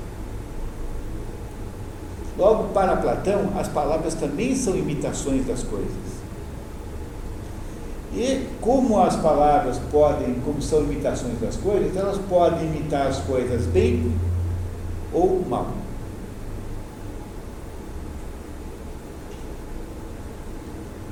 Compreenderam?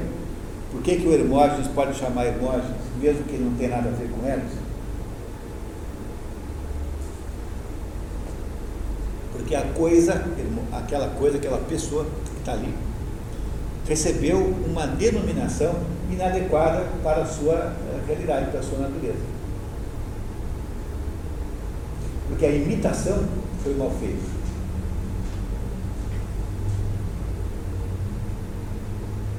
Com isso ele consegue resolver a restrição a toda a argumentação de Hermógenes, porque Hermógenes com isso fica feliz. Porque de fato ele não se acha mais estranho se chamar Hermógenes. Porque ele, ele agora atribuirá né, a Hermógenes a, a si próprio, né, ao seu, a sua situação, ao seu estado, ele atribuirá a si próprio o status de mal imitado. Não é? É isso? É isso que ele será, mal imitado. Por outro lado, ele consegue com isso também convencer o Crático a mudar de ideia, e o Crático, de fato, durante a história, ele muda de ideia, né?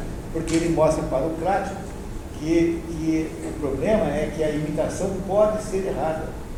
Porque a coisa e, a, e o nome não estão no mesmo status ontológico. A coisa existe por si própria.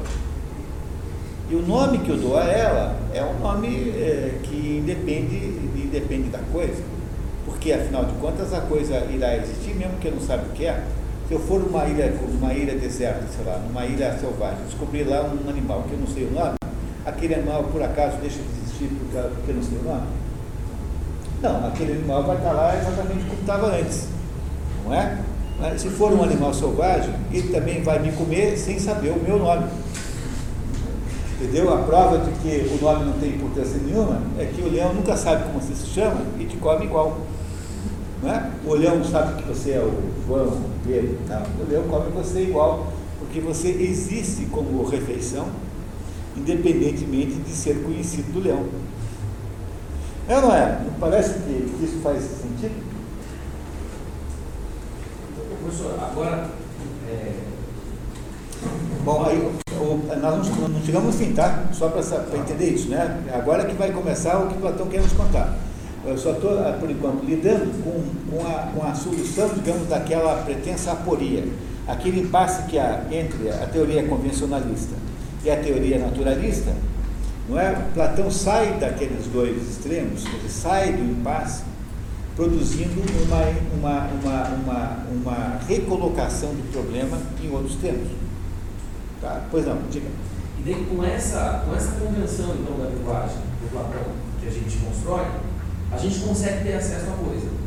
Eu vou conhecer, eu consigo conhecer a mesa, mesmo sabendo que essa palavra que eu uso mesa é diferente da mesa. Bom, pois é, mas aí que está o problema. Essa é a questão de fundo que a gente não resolveu ainda. Esse é o problema que vai vir em seguida. É, é possível, mas você não pode conhecer por meio da, da palavra. Bom, tá, aí já vamos chegar nesse ponto aí. Tá? Ok? Já vamos chegar nesse ponto aí sobre o que é que dá para fazer com o problema. No entanto, agora, ele, tá pelo, ele só chegou no ponto em que ele resolve o impasse que havia na conversa do Hermógenes com Crático. Isso vocês entenderam bem? Uh, o impasse, ele, ele, ele desqualifica o impasse. Porque ele está dizendo, na verdade, que os dois não têm razão e tem um pouquinho também. Mas como é que ele resolve isso? Ele apenas ele, ele faz, uh, retoma, o que ele faz? Ele retoma o verdadeiro status ontológico da língua e do, da, da, da linguagem, né, do logos e da coisa. Porque vocês nunca esqueçam que, que, que, que Sócrates quer fazer é retomar o que? A identidade entre a coisa e a palavra. Portanto, esse é o assunto central de Sócrates. Como é que ele faz isso? Ele faz isso por meio do método dialético, tentando então botar dúvidas nas afirmações que as pessoas fazem sobre determinadas coisas, até demonstrar para essas pessoas que aquilo que eles pensam né, aquilo que eles pensam que estão dizendo, não estão dizendo. Logo, tem de haver, obviamente, uma ligação entre a coisa e o logos. Porque se não houver essa ligação entre coisa e o logos, não, é, não há nenhuma, nenhum sentido na própria ideia socrática. No próprio projeto socrático é inútil. Agora, se esta ligação com, da coisa com o logos é feita ou não é feita pela palavra, é que é o problema central. Quando você chega num diálogo socrático, aporético, que no final das contas ele não consegue explicar o que uma coisa é, não é? Lembra do Tifone, por exemplo? Tem alguns diálogos desses que chega no final e Sócrates não diz o que é piedade. No Tifone ele não consegue dizer o que é piedade. Qual a ligação que tem entre essa situação da impossibilidade de Sócrates dizer o que é piedade e o assunto do crático? Toda a ligação do mundo. Porque no final de contas, né? Porque se fosse um mero problema de usar a linguagem para explicar, o que, que faria, que, que faria Sócrates? Ele teria para cada coisa uma capacidade de nomeação. Não é? Por exemplo, o problema do Eutífilo, o que é a piedade? Lembra do Eutífilo? Que está lá Eutífilo acusando o próprio pai de ser impiedoso? E que Sócrates o faz entender que aquilo que ele acha que é piedade não é o que ele acha que é piedade. E ele, no final das contas, é obrigado, no final, a reconhecer isso. E ao reconhecer isso, então, ele, imaginamos, né, isso é uma imaginação, tem até desistido de acusar o pai, embora não saibamos isso.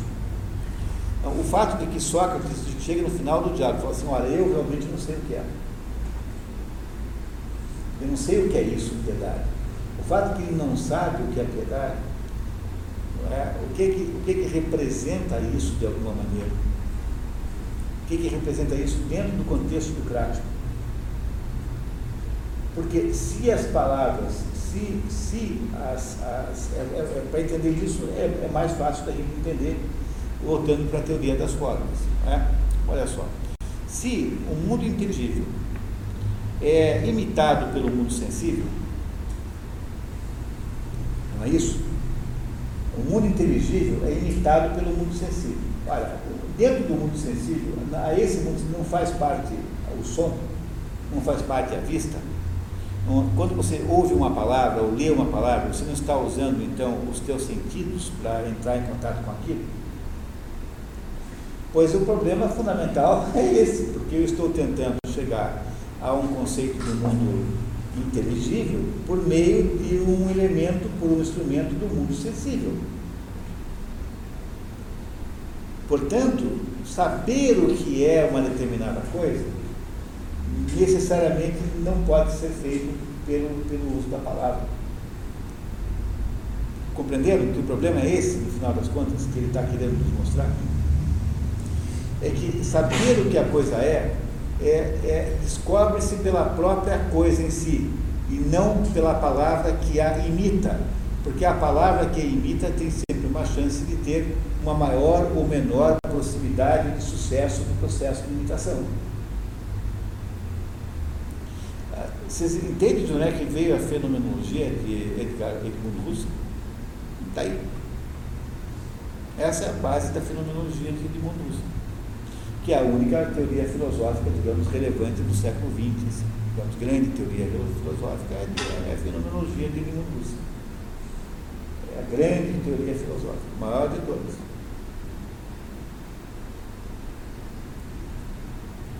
Portanto, o que ele quer nos dizer, embora ele diga isso com muito cuidado, porque ele não está aqui tentando vender a, a, a tese do mundo das ideias, porque esse livro, esse, esse diálogo não está, não é para a gente aprender aí que, por exemplo, como no Menon, o Menon fica dizendo que, que, que aprender é recordar. Não é? Aprender é recordar. O processo de recordação não é um processo linguístico não passa por uma língua, pela língua, porque quando você lembra, quando você é surdo-mudo, não tem linguagem nenhuma, não é? Por exemplo, linguagem falada. Quando você lembra de uma, da sua mãe, você não tem um processo linguístico intermediando o processo de reconhecimento da sua mãe. Logo, o processo de recordação é um processo de superposição de imagens, não é? Um processo de superposição de ideias, mas não é um processo de intermediação linguística, não é assim? Quer dizer, é um, é um, é um, animal recorda-se também de coisas que não tem linguagem associada a isso. Como para Platão, é, todo o processo de conhecimento é o processo de recordação, embora isso não esteja aí no crático, é, o, o, assunto, os livros que lidam com esse assunto são é, basicamente esses quatro, né? que é, é, é Fédon, Menon, o Banquete Crito, e, e esses quatro livros é que lidam com, digamos, a, a, a teoria da, do mundo das ideias, do mundo da, da, das formas. É aí que tem essa teoria. Aqui não tem, mas para que eu possa defender a teoria de que existe um mundo das ideias com o qual eu entro em contato quando eu conheço, eu tenho que, de alguma maneira, explicar como é que a linguagem se relaciona com isso. Para isso que, Platão escreveu o prático, para defender a tese de que a linguagem não é o instrumento pelo qual você de fato conhece o que é. A coisa que é, como ela é, não é conhecida por meio da linguagem. Porque a linguagem será também, de certa maneira, uma forma de imitação. Ela também imita de alguma maneira e, como imita, imita mais ou menos convenientemente. Imita bem, imita mal. E que esse processo de imitação é muito variável conforme a situação. Por isso que em alguns momentos a imitação é boa, porque aquela expressão, aquela palavra é capaz de reproduzir com competência aquilo que se está imitando. Em outros momentos há uma total arbitrariedade, imitou-se mal. Mas mesmo esse discurso é, muito bem elaborado, definido né, também, né? é, se ele bem feito, você tem uma garantia que esse discurso vai gerar no locutor a mesma recordação que você tem, né? É, o, o dialético é capaz de fazer com que aquela recordação é, seja se, se, se sobreponha ao, à palavra. Entenderam isso aqui, pessoal? Olha só. O que, que faz o dialético? O dialético faz o quê? É, lembrando do dialético, né? Então chega alguém e faz uma afirmação qualquer sobre o mundo. Como chega, por exemplo, eu tive que falar assim, não, piedade é aquilo que agrada aos deuses. Bom, então o que, que tem aí? Você tem logos, piedade é aquilo que agrada os dedos, querendo representar aquilo que se chama piedade, aquela coisa, né? aquela coisa que está representada nessa expressão. O que, que faz uh, Sócrates? Sócrates vai invalidar a palavra. Não é? Não é isso que ele faz? Ele vai invalidando, ele, ele, vai eh, fazendo perguntas e contestações daquela afirmação, de modo que aquele logos vai demonstrando ser completamente falso ele não pode, ele não consegue colocar outro logos no lugar daquele primeiro, por isso que o diálogo é aporético, então socrático. Ele acaba sem uma definição. Mas ele consegue mostrar que aquele logos estava simplesmente enganando o sujeito que achava que sabia porque tinha uma frase que dizia tal coisa. O fato de que não é possível, que Sócrates não sabe o que botar no lugar disso, ou seja, ele não tem uma substituição para esta afirmação, que ele não tem uma outra explicação melhor que essa, embora essa ele sabe que está errada, né? O fato de que ele não tem uma outra explicação é apenas sinal do quê? Ou de que o Logos ele não foi capaz ainda de produzir um Logos capaz de chegar a essa conclusão, ou o sinal de que não é pelo Logos que você fará a percepção do que seja piedade verdadeiramente, que é alguma coisa que se faz diretamente, sem a intermediação da, do Logos, sem a intermediação da palavra. Como é que eu vou defender a ideia de que o mundo das formas e o mundo das ideias existem e é inteligível, usando, dizendo obrigatoriamente que eu tenho que usar a palavra para chegar lá? Ora, pois se, se é inteligível, ele não precisa de instrumentos ligados ao corpo, quer dizer, não precisa, não precisa usar isso. Ele tem uma percepção direta do assunto. É uma, uma percepção espiritual, digamos, intelectual, no sentido nous, da palavra nous é, grega, né? nesse sentido, espiritual nesse sentido. E é por isso que ele vai defender a ideia de que nós sabemos sempre porque nós nos recordamos de alguma coisa que os nossos sentidos não estão vendo, não estão sentindo, não estão palatando, não estão entrando em contato físico. E que o conhecimento é automático toda vez que nós nos lembramos bem. E toda vez que alguém aparece com uma explicação baseada no Logos, essa explicação pode ser melhorada se um dialético como ele for capaz de examinar aquela explicação que é dada no Logos até o ponto de demonstrar para quem a afirmou, para quem a trouxe, o quanto há equívoco naquela maneira de ver a coisa vai sair, por exemplo, Ferreira vai falar a respeito da penetração nesse mundo das formas por meio do signo, usando a, tese da ordem? É, é, é, certamente esse é um jeito de, de, de estender o problema. É isso mesmo. Compreenderam? Quer dizer, há um grau de conhecimento, é, todo, de acordo com Platão, todo conhecimento é uma espécie de intuição. No fundo, o que, o que você conhece pela intuição intelectual. Então, o que me leva a não confundir uma cadeira com um carro é porque eu já tenho isso, eu já intuo isso. Porque você tem uma percepção automática do que seja uma cadeira. Tanto é que você não viu todas as cadeiras do mundo, e se você visse uma só, você saberia no dia seguinte que uma outra cadeira muito diferente eh, já é uma cadeira. Porque você teria de alguma maneira, descoberta essa cadeira no mundo das formas. É claro que Platão não entra no mérito de nos explicar porque é que as cadeiras que são artefatos humanos também estão no mundo das ideias. Ele mesmo não sabia. E por que, que Platão não sabia? Porque é preciso sempre se lembrar isso. Quer dizer, Platão não dá atenção necessária suficiente para a sua própria teoria das formas e das ideias, porque ele não está interessado nisso. A verdade nua e crua é essa. Platão não está interessado em, em aprofundar a teoria das formas e das ideias, porque Platão só está querendo nos dizer que a polis precisa funcionar em harmonia com o cosmos. Ele é um filósofo prático, no sentido, no sentido da palavra prático de Aristóteles, naquela categoria de conhecimento prático, que é o conhecimento que preside o nosso, o nosso, o nosso modo de viver. É? Portanto, Platão quer fazer o quê? Platão quer que a polis seja uma melhor é, seja administrado de algum modo. Portanto, ele precisa de uma teoria, digamos, ele tem que ter uma referência a que, a que, a que é, para ele usar, para ele poder nos dizer que a República é o jeito que, é, no qual nós devemos raciocinar, a partir do qual nós devemos raciocinar para entender o nosso mundo. Porque Platão não é um utópico no jeito que é, por exemplo, um utópico Thomas More. Tá? É preciso entender isso, que há, há vários tipos de utopistas. Platão não é um utopista desse jeito, é um utopista filosófico, é um sujeito que né, usa uma hipótese de trabalho, e a própria ideia da hipótese de trabalho é uma ideia platônica como metodologia, não é? Não é isso? Não, pega o Meno. No Meno, Platão está eh, lá discutindo, o Sócrates está discutindo com, com, com o Meno sobre, sobre um determinado assunto, se a virtude pode ser ensinada. Aí Sócrates diz assim, não, mas vamos primeiro definir a virtude. Aí, como o Meno não tem paciência para ficar conversando sobre isso, então o Meno, não, não, não, não, peraí, não, vamos, vamos direto para o assunto, vamos deixar desse negócio de discutir o que é virtude. Daí Aristóteles assim, bom, eu, eu sinto muito, eu acho que nós não vamos conseguir nada sem fazer isso, mas já que você insiste, vamos fazer uma coisa, vamos fazer de conta que é.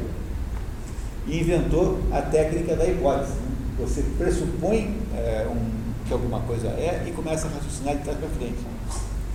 Essa é uma perspectiva platônica, né? De, de, de, lidar com o problema. É uma metodologia intelectual que está em Platão pela primeira vez, imagina. A pressuposição do, do, da conclusão para, a partir dela, checar as, as, as entradas e os pressupostos, as premissas. É claro que isso é, obviamente, muito precário né? e tem que ser feito em, entre parênteses, né? porque isso é apenas uma maneira de você é, produzir algum, algum, alguma luz sobre o problema que você está analisando.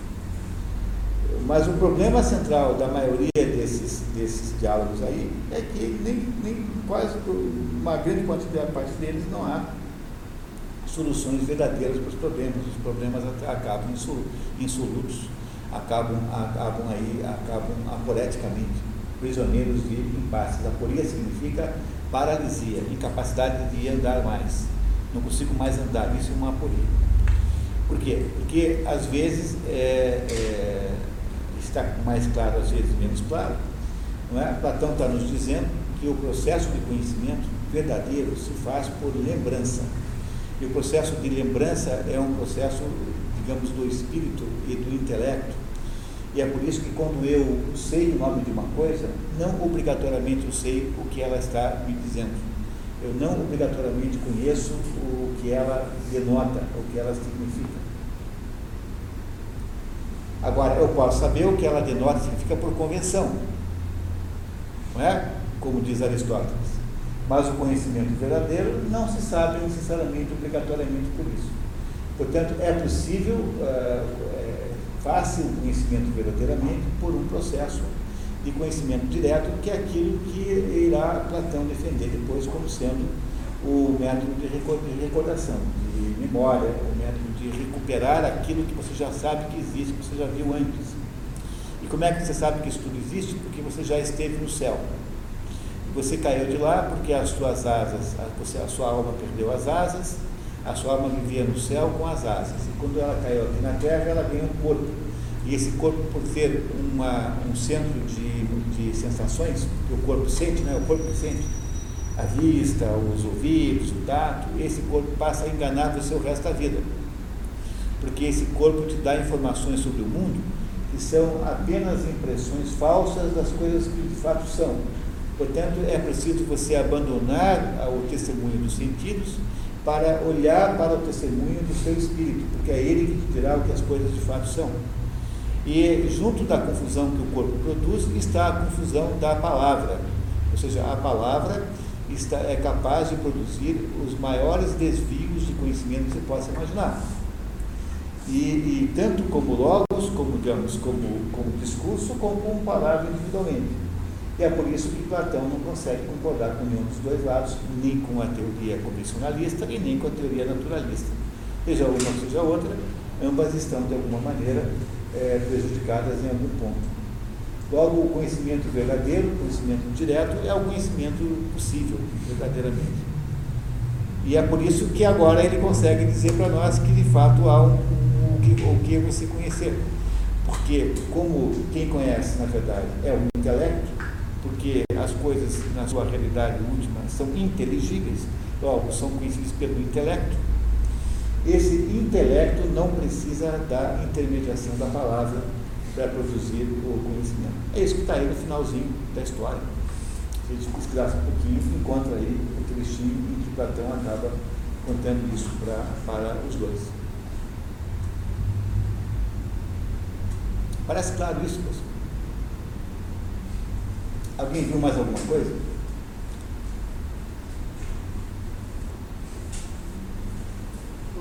Uma parte que, é, intensificando aquele impasse que você apresentou, ele apresenta o argumento de que as palavras possuem um, elas são um ser também. E que se elas são um ser, elas precisariam de algo que a imitasse se os nomes dessem sentido às coisas. Então, a partir do momento que ele coloca, desloca né, o eixo da discussão do ser que é representado por meio dos nomes e coloca o nome como ser, daí a coisa cai num processo infinito também. É, é poético, aí é, terá que ter uma, alguma imitação do ser, uma imitação da imitação do ser, uma imitação da imitação, imitação, imitação, é assim até o infinito. Portanto, não pode ser. O problema central aí é você desvincular o status ontológico da coisa e da palavra. É isso que, com isso que Platão consegue resolver o problema, não o problema em si próprio, porque na verdade ele nunca vai nos dizer como é que a palavra acaba representando a coisa. Esse mecanismo pelo qual a palavra representa a coisa, é? o, o mecanismo que faz essa ligação, esse mecanismo nunca é esclarecido durante todo o diálogo. Ficaremos sem saber como é. E por que que, por que que Platão sabe resolver isso? Porque ele não sabe resolver o problema central, que é da sua própria teoria, que é nos dizer como é que, sendo apenas inteligível o mundo real, como é que nós o conhecemos. Como é que a gente sabe, como é que a gente conhece esse cachorro? Qual é o mecanismo que existe do conhecimento desse cachorro, cachorro ideal? É, se a gente não pode vê-lo, a gente não pode ouvi-lo, não pode sentir o seu cheiro, não pode, não pode, não pode, não pode. Como então Platão nunca nos explica isso, e não, nos explica isso porque no fundo eu insisto com vocês. Essa é uma tese muito pessoal, sabe? Eu aqui estou concluindo isso depois de estar lendo, fazendo todo esse esforço de, Platão, né? É, eu, eu diria assim, que é uma coisa muito pessoal, acho que é, nunca vi lugar nenhum, no fundo, Platão não está muito interessado nesse assunto. Ele usa esse assunto como uma referência conceitual. Não é isso? Portanto, ele não sabe explicar como é que, quando a palavra de fato representa a coisa, quando há uma imitação bem feita, por que, que essa imitação é bem feita? Qual é o mecanismo que gerou essa imitação bem feita e que estaria ausente na imitação mal feita? Isso ele nunca explica porque ele também não sabe explicar qual é o mecanismo que faz com que nós possamos conhecer aquilo que é apenas é, inteligível e não é e não é sensível. E quando é sensível é fácil de explicar, porque eu, eu sou capaz de relacionar com um certo órgão do, do sentido daquilo, né? Mas quando não é sensível, aí não dá para fazer isso. Platão tenta explicar essas coisas o tempo todo, né? Isso, mas ele não consegue, então não tem uma simpatia muito grande o que é a cor para Platão? Cor para Platão é uma espécie de influente de cor dos corpos percebível pela, pela, pela visão. O que é cor? É um tipo de influente. Ele pega uma teoria mais antiga que ele, de um filósofo pré-socrático, e diz o seguinte, que os corpos, em geral, produzem influentes, produzem coisas que saem dos corpos. E entre as coisas que saem dos corpos, uma delas é a cor. O que é a cor? É um efluente que os olhos percebem que ele está tentando fazer? Está tentando resolver o problema dessa ligação que ele, que ele mesmo criou. Ou seja, resolver o problema que ele mesmo criou. Mas ele não consegue resolver isso, ele vai deixar isso no ar. Portanto, nós não saberemos de fato como é que é possível imitar bem e como é que nós imitamos mal. Ele resolve apenas da seguinte maneira: ele diz assim, não, para você imitar bem, você tem que pegar um legislador de palavras que esteja orientado por um dialético. Logo, ele vai atribuir a esta, digamos, esta, esta competência legislativa das palavras a um determinado tipo de pessoa, que é o dialético. Mas mesmo assim, não me dirá como. O fato que me diz que é o legislador orientado pelo dialético que faz esta ligação, não me diz como é que é feito o processo. Quer dizer, o que acontece dentro da mente do legislador instrumentalizado pelo dialético, que faz acontecer esta imitação bem feita. Portanto, o que faz Platão nesse diálogo prático é dar para a linguagem, para o logos, para a palavra, não é? o, mesmo, o mesmo status de imitação que é o das coisas que existem concretamente no mundo. Não é? É isso, dar a diferença é que ele, é, ele não é diretamente como uma árvore imita a árvore ideal, mas ele é uma imitação segunda, porque é a imitação daquilo que já existe. Portanto, o, a linguagem tem os seus limites é, que não são, diferentemente de Wittgenstein, limites que impedem que haja uma percepção da coisa como ela é. Porque Wittgenstein acha que não dá para perceber o que a linguagem não permite que a gente perceba. A Platão não acha isso. A Platão acha que a linguagem é um processo de imitação e, como todos os outros processos de imitação, tem um certo limite para poder funcionar.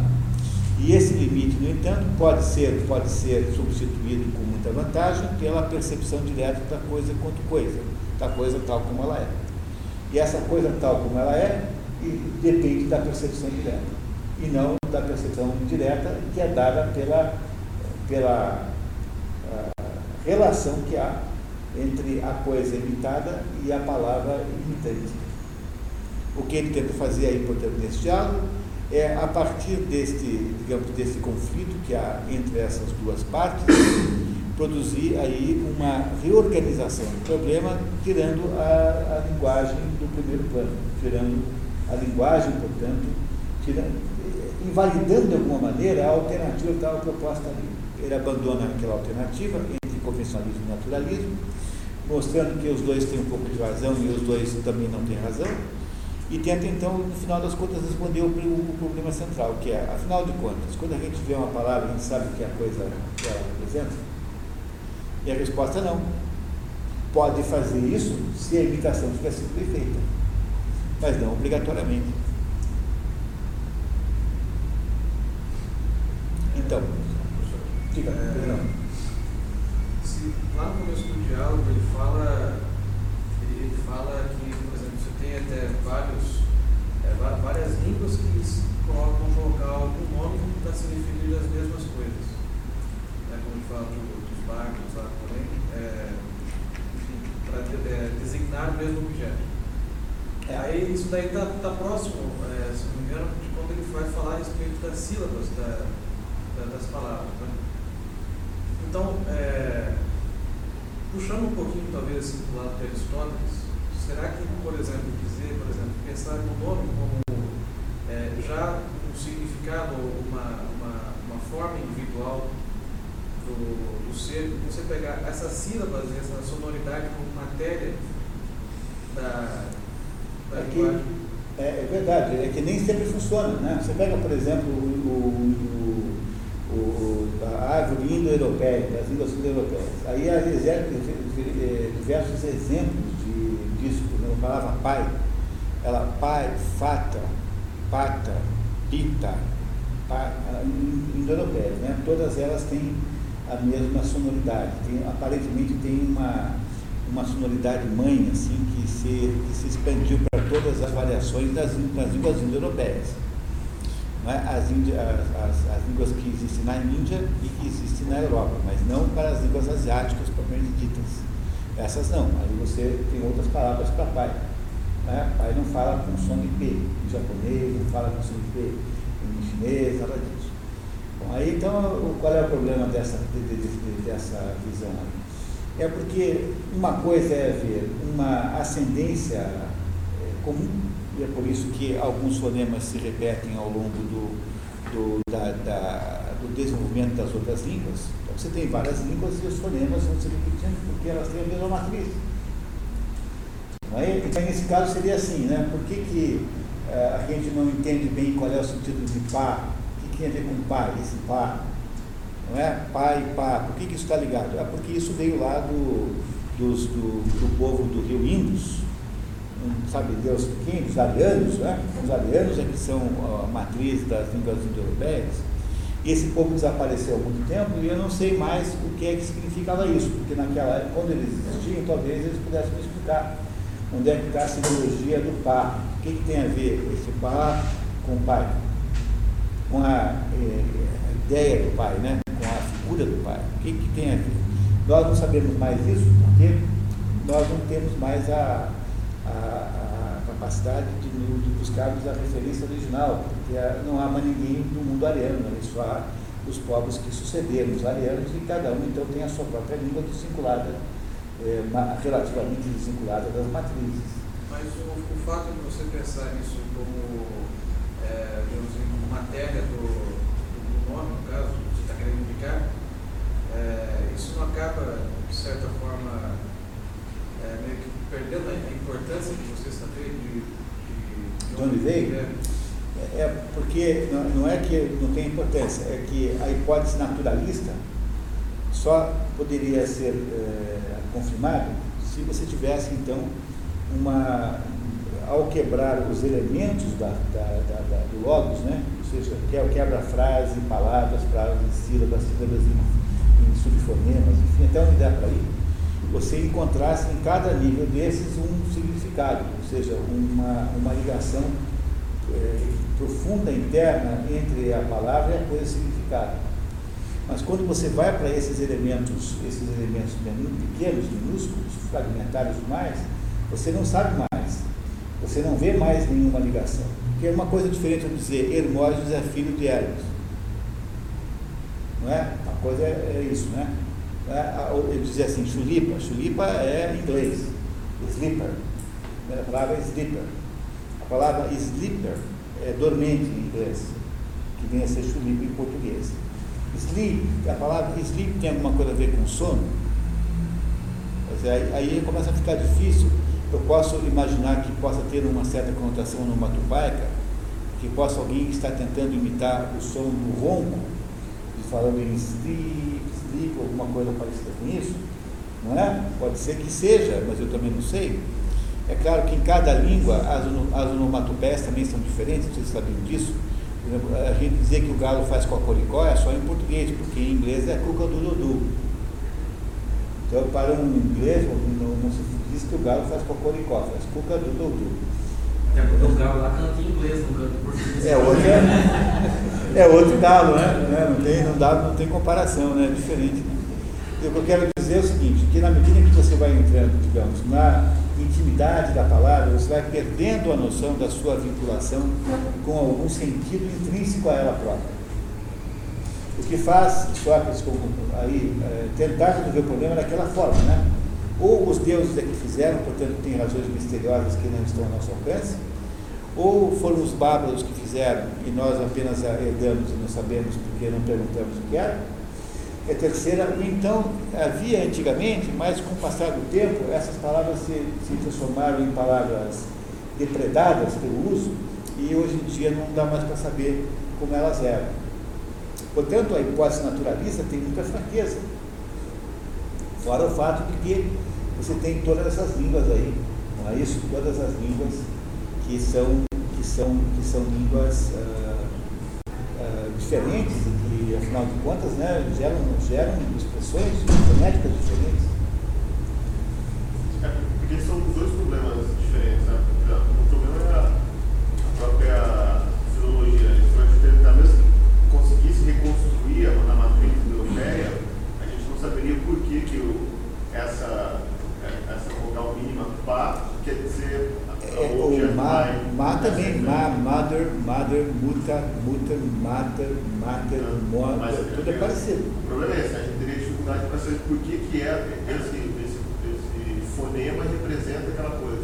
É, nós não saberíamos isso porque perdemos a referência histórica. Portanto, na verdade, todas as três possibilidades são saídas pela tangente.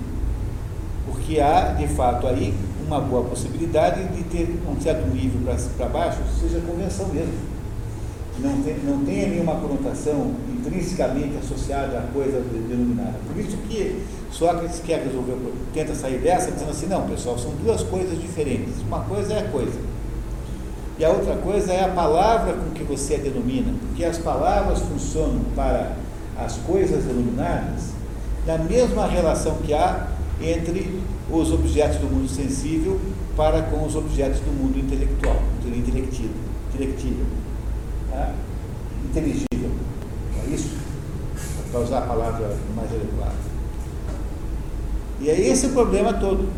Logo, Sócrates sai do problema, né, Platão sai do problema, criando um, uma nova possibilidade gnoseológica, né, criando um novo processo gnoseológico, que é o que ele acha que de fato existe, que é o processo verdadeiro, que é o processo da recordação, que é o fato de que no fundo, no fundo, nós só lembramos das coisas que nós vimos, que nós já sabíamos antes.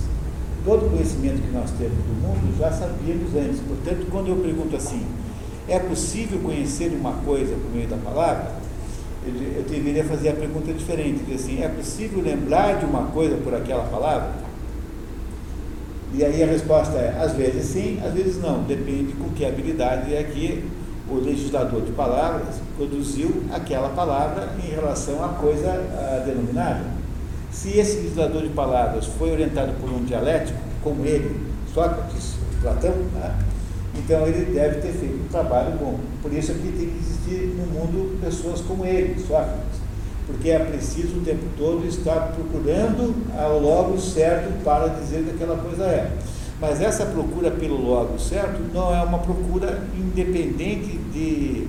não é, não é uma, uma procura imune ao insucesso.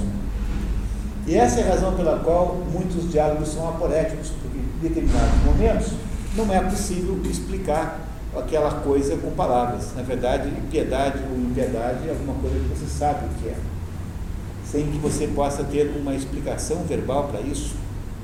Às vezes, o dialético é capaz de orientar bem, o, o aí não é mais o legislador, né, mas é orientar bem o, o cidadão comum, para que ele possa expressar pelo logos, pela palavra, pelo discurso, melhor o que a coisa é.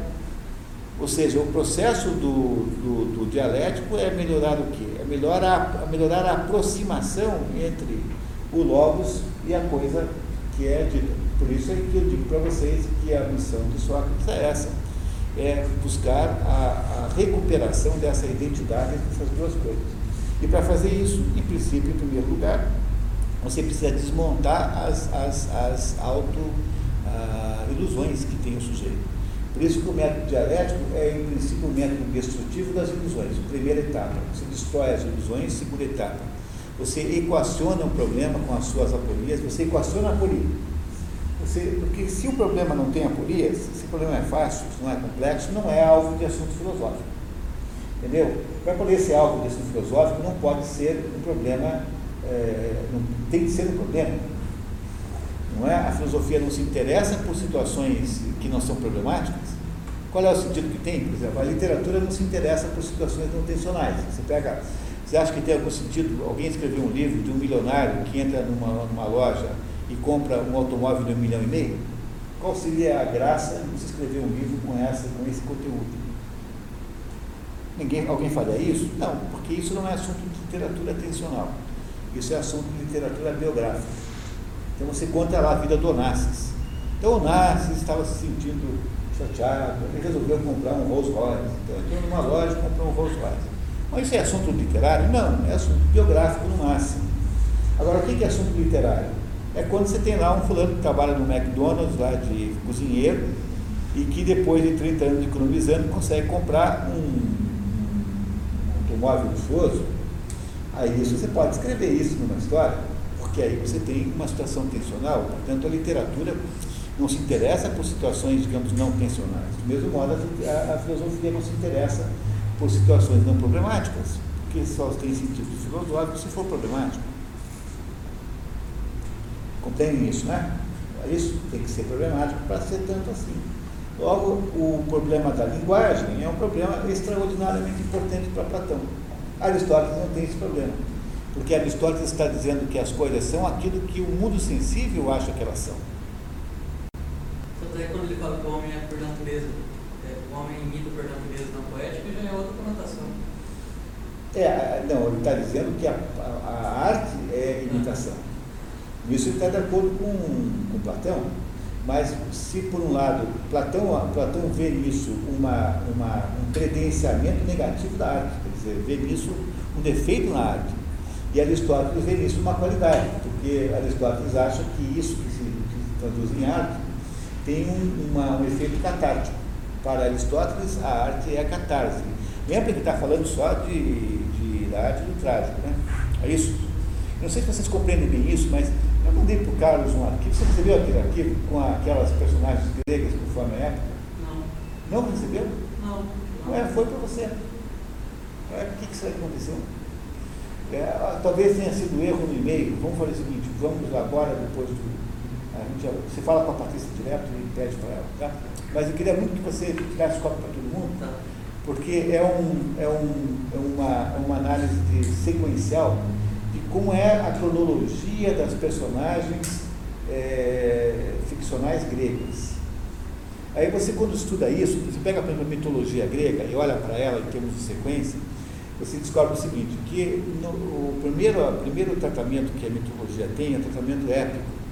O que é o tratamento épico? É o tratamento da Ilíada e da Odisseia, em que aquelas personagens ali, tanto humanas quanto mitológicas, são personagens que estão vivendo uma certa aventura eh, de que eh, nós devemos usar, uh, usar o exemplo, quer dizer, nós devemos prestar atenção no que aquilo significa para podermos, né, para podermos entender alguma coisa sobre a nossa vida. Quando você vai para o teatro grego, que já vem depois da, da, da, das epopeias, né, as personagens do teatro grego são as mesmas personagens da, do teatro, do, do, da época grega. Então tem lá a história de, de Édipo, a história de Aquiles, a história de Menelau, tudo igualzinho. Só que no teatro grego, as personagens gregas não são mais entidades cuja ação nos interessa, mas são entidades em torno das quais nós devemos refletir sobre a nossa própria vida. Quer dizer, a tragédia grega é um instrumento de reflexão sobre a existência humana. O que não é o caso da mitologia antiga, porque na mitologia antiga está se interessado na ação humana como exemplo, não como reflexão sobre a existência humana. Então, as personagens aí já têm, digamos assim, um, um efeito que o Aristóteles vai dizer que é catártico, né? mais do que outra coisa. E quando finalmente você entra na época filosófica, as personagens gregas são agora o, o, o objeto de tratamento filosófico. Quer dizer, elas não são mais catárticas, mas Aristóteles está estudando o teatro grego, né? quando, ele diz, quando, ele, quando ele diz assim. Então, para, para, o, para o, para o, há uma, uma evolução na, na, na, no conceito da personagem aí, né, ao longo dessa história toda.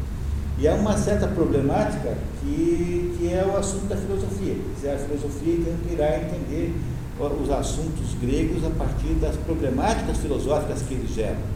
Não mais das problemáticas humanas, como é antes, e não mais como no aspecto aventuresco. Então, a, tanto a tragédia quanto a filosofia são novas eh, versões, novas capacidades de olhar para o assunto mitológico que foi mudando ao longo do tempo da, do período grego, né? Da Grécia, quando entrou na Grécia clássica, começa a diminuir aquele, digamos, aquele lado aventuresco da, das histórias mitológicas, passa a ser muito mais uma, uma reflexão sobre a vida humana e depois passa a ser um assunto de investigação filosófica. Essa é a evolução que há nas personagens mitológicas gregas, até que depois, então, a filosofia se laiciciza, ela abandona completamente qualquer vinculação com personagens míticas gregas. Não há mais filosofia baseada em mitologia grega, ninguém mais faz isso, né? Se ainda no tempo de Platão havia ainda menções a, a, a assuntos mitológicos, agora não há mais nenhum, ninguém faz mais isso. Raramente você pode alguém que faça uma coisa dessa a filosofia transformou-se numa coisa completamente abstrata, desvinculada é, de qualquer outra coisa. E é por isso, é por isso que há essa evolução natural aí é, do processo de compreensão aí do, da, do, do, dessa movimentação que há é, dos assuntos mitológicos ao longo do percurso. Bom, o que, o que, o que Platão precisa fazer e que Aristóteles não precisa é prestar atenção no processo pelo qual se adquire conhecimento, que para Aristóteles é meio que axiomático. Aristóteles está preocupado com as coisas que são concretamente sensíveis. Por isso que para Aristóteles não tem nenhum sentido ficar discutindo esse assunto. Entendeu? Para Aristóteles, o que é uma palavra? A palavra é um conjunto de sons que foi, cujo sentido foi arbitrado como tal e que denomina uma determinada coisa. Essa coisa que é o objeto de estudo de Aristóteles. Aristóteles está, não está lidando com o assunto é, nociológico. Platão é que precisa disso, porque Platão tem que defender a tese, muito difícil de acreditar para uma pessoa comum, de que as coisas que existem de verdade são aquelas coisas que eu não consigo ver, que eu não consigo tocar, que eu não consigo sentir, que eu não consigo palatar. Quer dizer, o sorvete que existe de verdade não pode ser comido, não é? O, né, a pizza de verdade não pode ser, o vinho não pode ser tomado. Então, o que é isso, afinal de contas? Não é? O que, é isso, afinal de contas? A palavra é capaz de explicar isso? Olha, achei de gente que acha que não. Porque, por outra razão, por exemplo, tem o William Flusser tem um livro magnífico chamado Língua e Realidade, que é um livro errado, mas é daqueles livros errados, tão, tão, tão caprichadamente errados, que é de uma utilidade tremenda. Esse livro chama-se Língua e Realidade, que diz o seguinte, que há três grandes famílias linguísticas no planeta e essas três famílias não conseguem conversar entre si, porque há uma, uma limitação de capacidade de expressão de significados mobilizada pela estrutura dessas três línguas. Essa tese está rigorosamente errada, mas uh, ele erra tão bem que ajuda a pensar no assunto com muita. É, o, o, erro que ele produz é um erro fertilizante da, da, compreensão do assunto. Então, isso serve muito para entender melhor o assunto. Mas o livro vale a pena ler. Língua e realidade. Só que está errado, tá? tem que tomar esse cuidado. O próprio prefaciador diz que está errado. Não é uma vergonha escrever livro o sujeito que faz o prefácio fala assim: bom, o livro é errado, né? mas tudo bem. Tá? Mesmo assim, eh, não é um negócio chato você, você escrever um livro que já começa é, falar, mal falado pelo próprio prefaciador. Né? Mas é um livro interessantíssimo que discute esse problema da linguagem. É? A linguagem é, afinal de contas, uma, um meio, o único meio que há de conhecimento ou não? Platão não pode, de modo nenhum, achar que é, porque na hora que ele acha que é, ele acabou de, de abrir um buraco no chão e pular dentro. Porque a partir do momento que ele acredita que a linguagem é o único meio de conhecimento possível, ele precisa a, a, associar o conhecimento com o sistema auditivo, no caso da linguagem ouvida, o sistema é, visual para a linguagem escrita. Olha, deve haver um conhecimento que não é assim. É essa a questão central do gráfico. Ele não entra muito no mérito, porque no fundo, no fundo, ele só quer invalidar a hipótese da palavra. Não é? E ao mesmo tempo em que ele põe um pouco de, de prestígio na profissão do filósofo, porque ele diz que se alguém vai conseguir fazer uma imitação bem feita, essa imitação é feita pelo filósofo, pelo dialético, né? ele chama de dialético. E, e, o dialético permite então que você imite melhor, mas o, o dialético não é tudo. O dialético continua sendo um ser humano. E a pergunta que vem é a seguinte: como é que o dialético sabe? Porque o dialético deve ter algum conhecimento intuitivo que o ajuda a, a, a, a inviabilizar a afirmação do outro. Logo, seja pelo mesmo assim, né? mesmo você chamando o dialético a intervir, mesmo com a intermediação filosófica, você ainda continua com o mesmo problema. E como é que o, o homem sabe as coisas? Como é que o homem soube pela primeira vez, não é? O homem soube pela primeira vez que era é, porque as coisas eram. Como é que nós soubemos pela primeira vez que as coisas eram as coisas que são? Você pega a hipótese, então, evolucionista, então é impossível explicar como é que um sujeito meio simiesco, assim, meio, meio, meio macaco, foi, conseguiu e descobrir que as coisas eram, como é que ele descobre isso? Como é que ele descobre que tem um pedaço de pau, entendeu? Você pode fazer isso com aquilo, pode fazer. Entendeu? É muito difícil você explicar a existência humana a partir de uma perspectiva de, de, de tábula rasa. Compreenderam o que eu estou querendo dizer? Há toda uma linha de filosofia inglesa, britânica, é, Locke, Hume, David Hume, John Locke, que, que parte desse pressuposto, pressuposto de que nós somos uma espécie de, de programa de computador livre.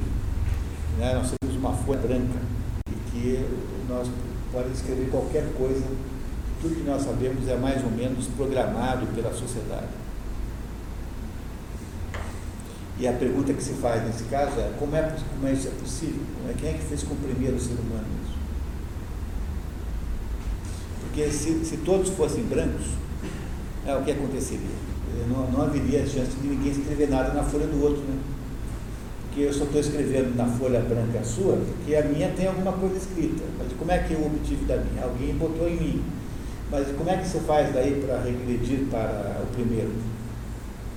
Tem que ter um dado momento que alguém botou alguma coisa. Portanto, a hipótese de a gente ser, de fato, assim, um ser que, que simplesmente de uma noite para o dia virou um ser inteligente é muito improvável.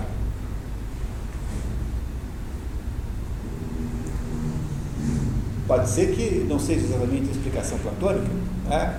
eu insisto sempre em dizer para vocês que a explicação platônica é uma explicação muito rudimentar. E é preciso você sempre lembrar disso, né? Porque ela, ela, ela é rudimentar no sentido, não de ser ruim, tá? não é ruim, não, por favor. É uma explicação genial. Mas ela é aquele negócio que não foi desenvolvido é, com a profundidade necessária para que nós pudéssemos de fato entender alguma coisa. Mas, apesar de ser rudimentar, se a gente não levar em conta, a gente vai cair numa teoria do Michel Foucault.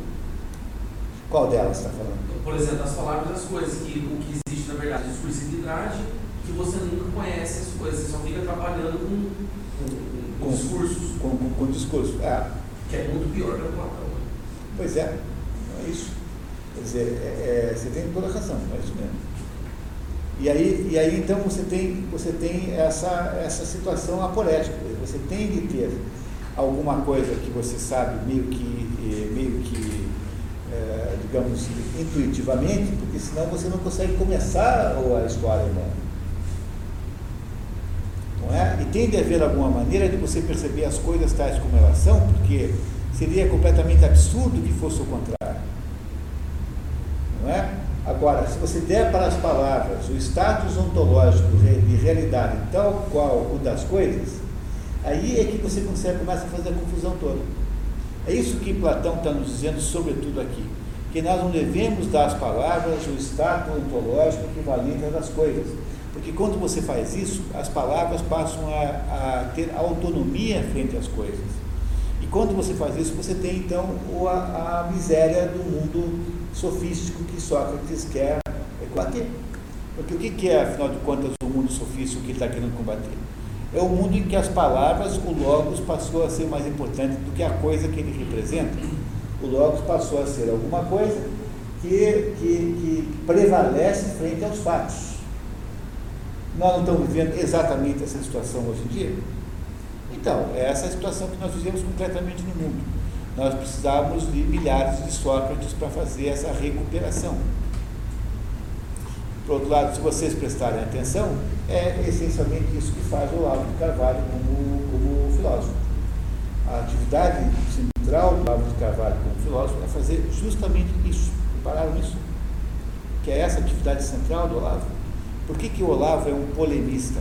Porque o Olavo é isso mesmo. Ele é um sujeito que está tentando recuperar a, ao conteúdo da, do Logos, para que o Logos pare de falsificar a realidade. Como é que ele faz isso? Faz polemizando. Como é que é o, o Block Talk Radio de Sócrates? É uma praça no meio de Atenas.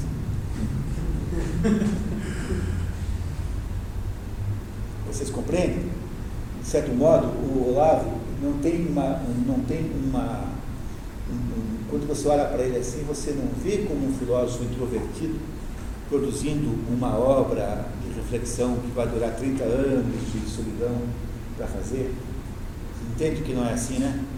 Não é? Ele, que, que ele é? Ele é alguém que está tentando, é, meio que assim, energeticamente, é, guerrilheirescamente, lutar contra a falsificação do Logos. É, começou com a ideia de lutar contra a falsificação do Logos na imprensa que é a ideia da mídia sem máscara. Mas é isso que ele faz, quer dizer, é no fundo, no fundo, um ato moral. Entenderam que é um ato moral, é isso que, que ele faz? Ele dá muito mais valor a isso a qualquer outra coisa na sua carreira de filósofo.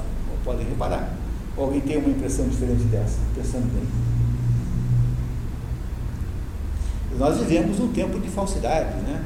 Nós vivemos um tempo de enorme falsidade, que é isso que se chama de anticristo. Dentro do cristianismo, a ideia do anticristo, que é um conceito cristão mais do que judaico, né? que afinal está no Evangelho, está no Apocalipse de São João, mas a ideia de anticristo é a ideia da falsificação geral das coisas, porque o anti é tem o sentido de contraposição, né? Então, o anticristo, como é que é representado? Não é uma pessoa, um indivíduo que tenha CPF, enfim, entendeu? É, o que, que é o anticristo? O anticristo é uma falsificação geral do Cristo.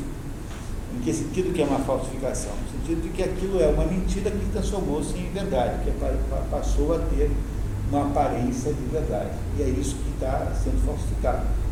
Essa é a função do Olavo. O Olavo faz isso. É para isso que ele nasceu. E parece que é uma função de uma relevância inacreditável, muito grande.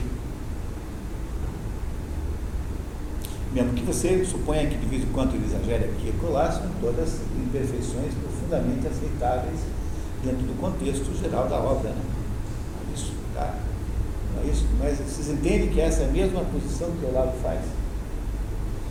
No entanto, esse processo de dizer que o Logos está falsificado e indicar onde está falso, não significa que você possa compreender todas as coisas pelo Logos propriamente dito, por ele mesmo.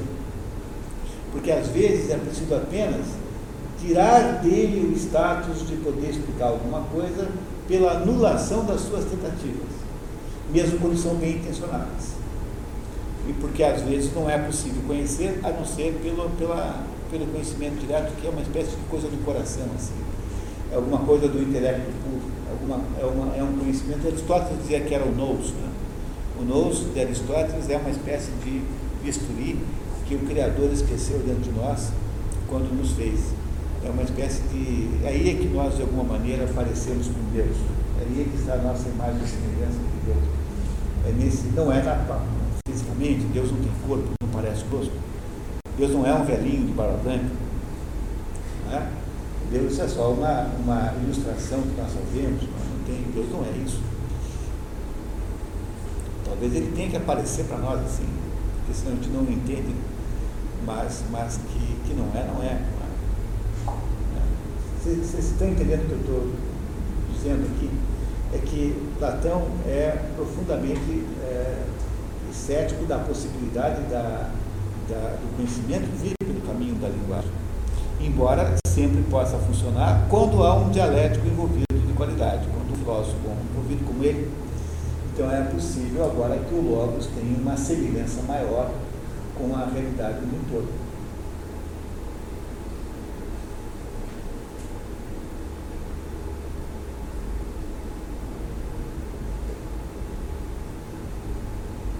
Então, pessoal, Diga aí. Nesse texto aqui, ele não chega a falar da, desse processo de aquisição do conhecimento propriamente dito. Aqui não, só... no finalzinho deve ter. Deixa eu ver se eu consigo achar aqui agora. Deixa eu ver se eu consigo achar rapidamente aqui. Devia ter marcado, né? Eu estou com uma versão diferente de vocês aqui. Tradução portuguesa. Deve ter marcado aqui na, aqui na margem. Né?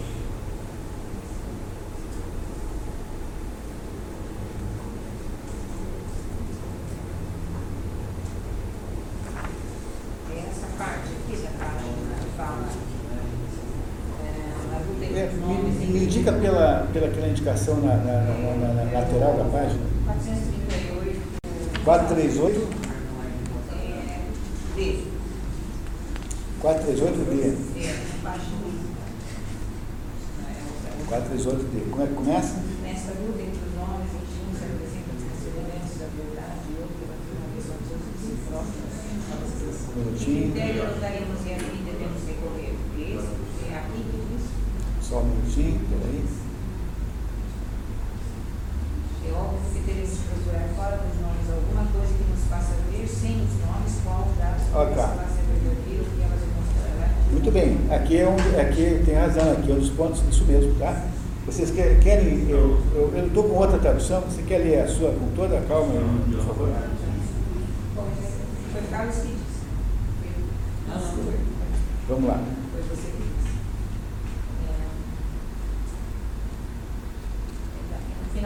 Mas então, se as coisas forem assim, parece que é possível a prática, aprender as coisas sem os nomes. Não é? Não é isso? Não é isso que Sócrates disse? No, não é? No, no... Será possível, parece conhecer as coisas sem o auxílio dos nomes? Parece que sim. Discrático, né? Porque outro meio, então, está conhecê-las.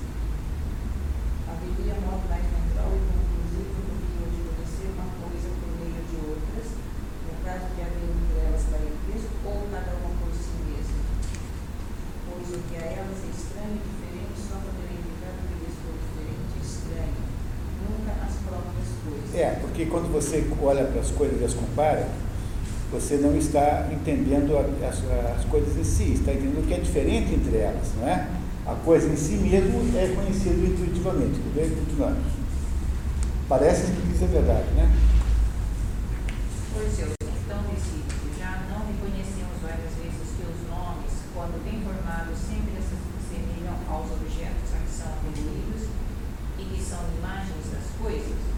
Sim. Está afirmando as duas coisas. Sim, mas isso é que, quando bem constituídos, quer dizer, quando produzidos por ação de alguém que foi orientado por um dialético. Quando bem formado. Se de fato é possível aprender as coisas, tanto por meio dos nomes como por elas próprias, qual das duas maneiras de aprender é a mais segura e bela? Aqui ele já concluiu, então. Ele está dizendo o seguinte, que ele, na verdade ele não está entrando muito no outro assunto, porque ele, no fundo, no fundo, esse diálogo mantém o seu status meio aporético, porque ele está querendo apenas destruir a tal da discussão anterior. Quer dizer, ele está querendo inviabilizar tanto a explicação é, convencionalista quanto a naturalista.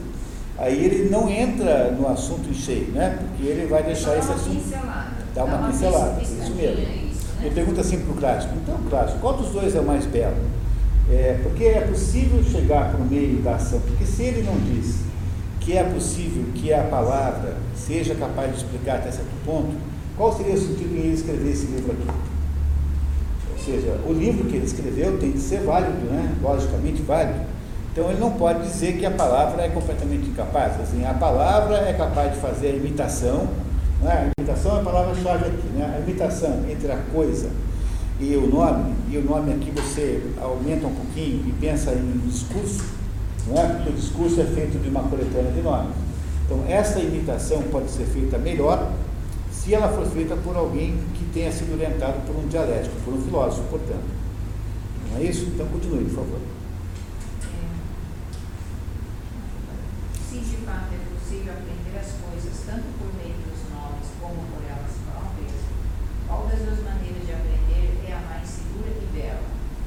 Partiremos das imagens para considerá-las em si mesmas e ver se foram bem concebidas e ficarmos, desse modo, conhecendo a verdade que elas representam ou da própria verdade, para daí passarmos à imagem e vermos se foi trabalhada por maneira adequada. Então, para você saber se um quadro, o retrato de alguém parece com aquela pessoa, você não tem que olhar a pessoa para saber se o retrato copiou bem?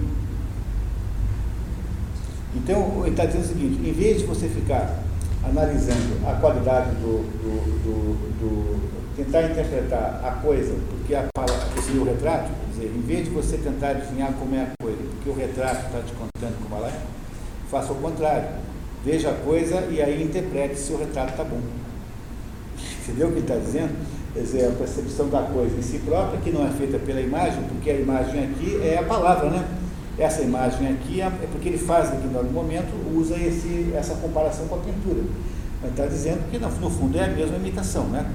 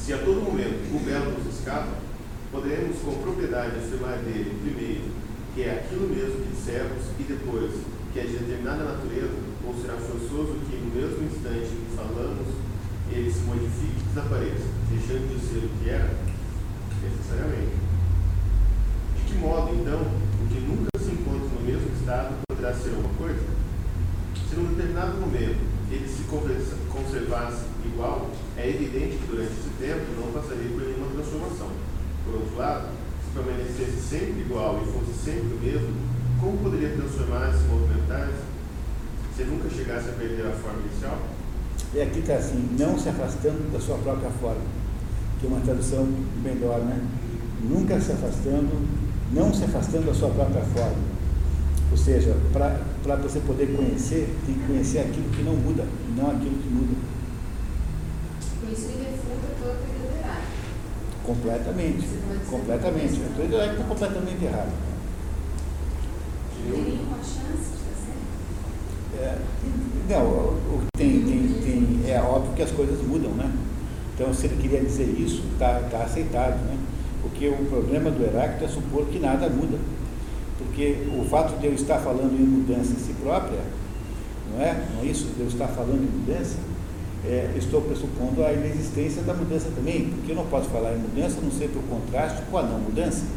Logo, tem que ter alguma coisa que não mude, porque eu não posso compreender o sentido de frio se eu não compreendo o sentido de quente. Como é que, que é frio? Só frio, eu só entendo a noção de frio porque tem coisas que são quentes e que não são frias. Pois a ideia de que nada possa ser estável é uma ideia que compromete a própria afirmação.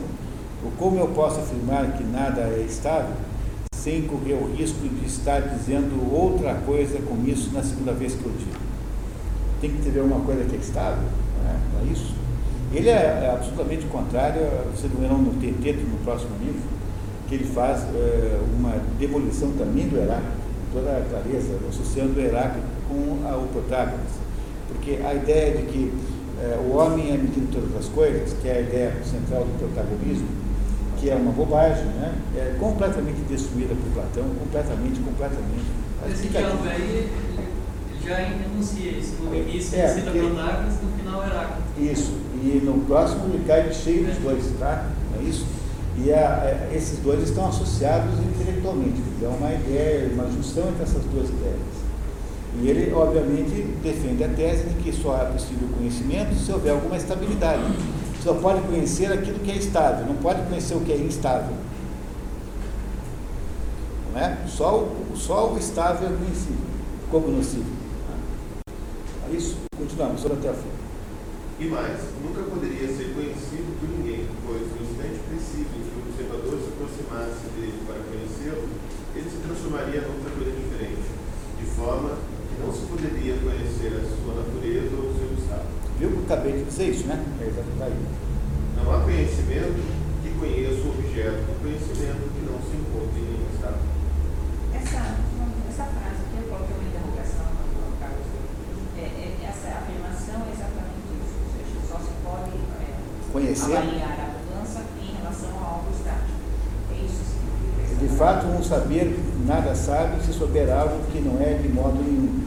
Então, um saber nada sabe. Tá, a minha tradução aqui, né? Só para dar uma tradução diferente. Não, está seria- completamente diferente. Não, é a, mesma, é a mesma coisa, só que traduzido diferente, né? Mesma ideia. De fato, tá? um saber nada sabe. Dizer, um conhecimento não existe se souber algo que não é de modo nenhum. Quer dizer, alguma coisa que é, é alguma coisa que é, ou seja, o status de ser é um status ontologicamente. Ora, se determinada coisa nunca é, porque ela está o tempo todo mudando de natureza, o que, que você sabe? Nada sobre aquela o fato coisa. de afirmar que está sempre em mudança, está afirmando que não é. É, isso mesmo, está sempre mudando de natureza, de ser. Isso. É a mesma coisa que eu dizer assim, qual é a medida desse quarto? Aí eu, eu posso medir com um palmo, né? ah, são 10 palmos.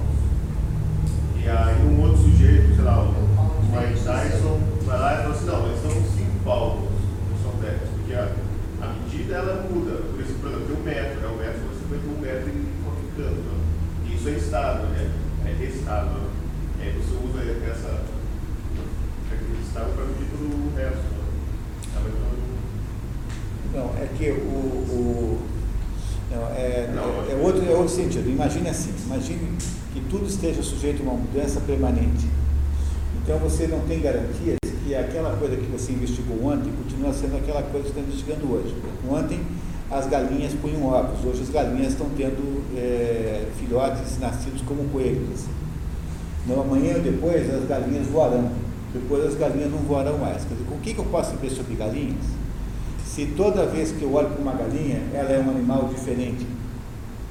Logo, só existe ciência dos elementos que são estáveis, porque aí eu posso descrever o sistema reprodutivo da galinha, eu posso descrever o sistema digestivo da galinha, eu posso descrever, portanto, posso criar uma tese, uma, uma técnica de criar galinhas a partir do que eu sei. Só a ciência se houver alguma estabilidade. Pois a ideia de que tudo está sob o fluxo, portanto, tudo está sob o devir, é a ideia de que as coisas todas são novas, o tempo todo estão mudando e transformando-se em outras coisas que não eram antes. É esse o sentido do, do devir permanente, perpétuo, da mudança perpétua do, de, de Heráclito. Eu não posso dizer que aquele rio é o mesmo porque agora ele mudou. É, baseado nisso, nenhuma ciência é possível. A ciência só pode existir se houver alguma permanência. Quer dizer, eu, posso, eu só posso fazer conclusões científicas, que já em si são precárias, né? porque justamente por causa disso. Porque como eu não sei o que vai acontecer no final dos tempos, eu não posso garantir que o, aquela história, o que garantia eu tenho que os fenômenos da natureza continuam existindo amanhã. Então, mas, mas o Platão não, não diz que, que essa permanência é, só tá existe falando... no mundo intelectual, não existe no mundo sensível, só no mundo das ideias. É, é isso, sensível isso aqui é por isso que eu só consigo entender que quando eu digo que eu sei tratar de coelho, eu estou falando do coelho modelo. Aquele coelho que é o coelho permanente, que é o, o a ideia de coelho, o modelo de coelho. Mas esse modelo de coelho não está em lugar nenhum. Ele não está ao alcance das minhas, dos meus olhos e sentidos. É, é por isso é que a ciência é uma coisa abstrata, genérica, porque tem que ser feita em função dos modelos e não dos indivíduos concretos. Aristóteles acha que são os indivíduos concretos que existem concretamente só. Não é? Então, mas Platão, não sei se você só pode é, estudar os coelhos comparado com esse coelho ideal. É, mas como Platão não está interessado nesse tipo de estudo, ele jamais entrará na aventura de fazer isso. Porque Aristóteles consegue estudar o coelho, porque Aristóteles assim, bom, tem aqui um coelho, ó, peguei aqui, pegou o coelho aqui, as duas orelhinhas em pé, branco, e agora ele vai estudar esse coelho aqui. Vai ver como é que o coelho funciona, como é que ele é, come, como é que ele anda, como é que ele cuida dos filhotes. Então Aristóteles vai estudar um coelho real. Com Platão é, não acha que aquele coelho seja verdadeiramente real, ou seja, aquele coelho é apenas um, uma imitação de coelho, aquele coelho só participa do, do coelho ideal, então Platão tem uma espécie de, de, desinteresse em princípio em estudar isso. É por isso que Platão não irá produzir a ciência, porque Platão não tem interesse verdadeiro nesse tipo de assunto. Platão irá se preocupar apenas com o quê? apenas com a, a, as coisas que são permanentes e do seu impacto sobre a sociedade humana. Não esquecer que Platão é um filósofo prático, é um sujeito que está querendo fazer a, re, eh, a reaproximação entre o cosmos e a polis. É isso que ele quer fazer. É? Ele sabe, no entanto, que tudo que está aqui nesse mundo baixo, incluindo aí a polis que ele conhece, irá sempre ser uma forma imperfeita daquilo que está lá em cima. Portanto, não dá, dá para chamar Platão de utópico no sentido de que um marxista é utópico. Porque os marxistas querem fazer o quê? Querem criar uma sociedade sem classes. Pois, e para o marxista, a sociedade sem classes é o único jeito de ser uma sociedade humana. Então, eles farão isso é, como se fosse um modelo único.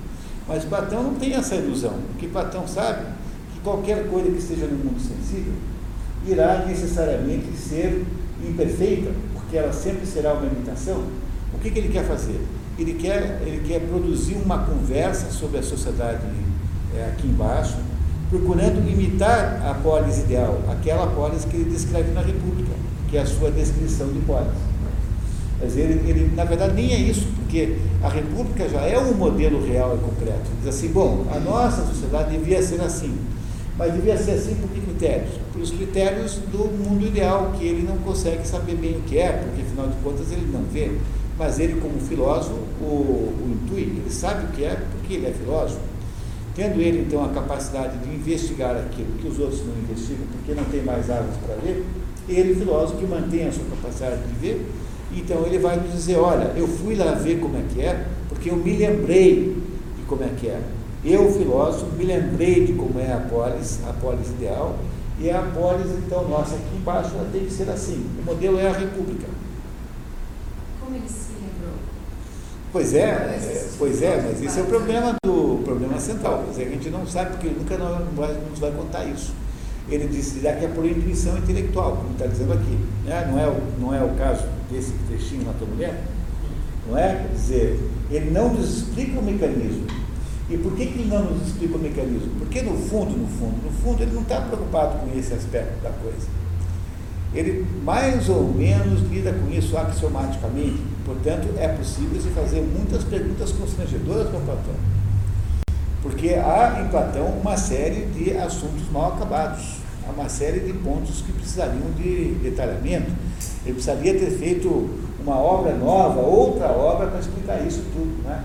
Mas, na, na verdade, é meio difícil de explicar, porque, porque no fundo, no fundo, é uma coisa intuitiva desde o início. Por exemplo, ela cai naquela categoria axiomática de Aristóteles. É como se Platão não se achasse na obrigação de explicar, como se isso fosse uma coisa tão óbvia que fosse autodemonstrativa, fosse auto-evidente. Não é? é por isso que, no fundo, ele não explica. Não é? Por isso que também é fácil chamar Platão de poeta, de místico. Não é? Os inimigos de Platão chamam de poeta, de místico, sonhador, que inventou essas coisas todas aí. Também pode ser que essas respostas sejam só para os iniciados. Pode. pode ser, é possível. Agora, se tudo indica, se tudo é, faz, tudo faz crer que o assunto do, do, dos iniciados era pitagórico.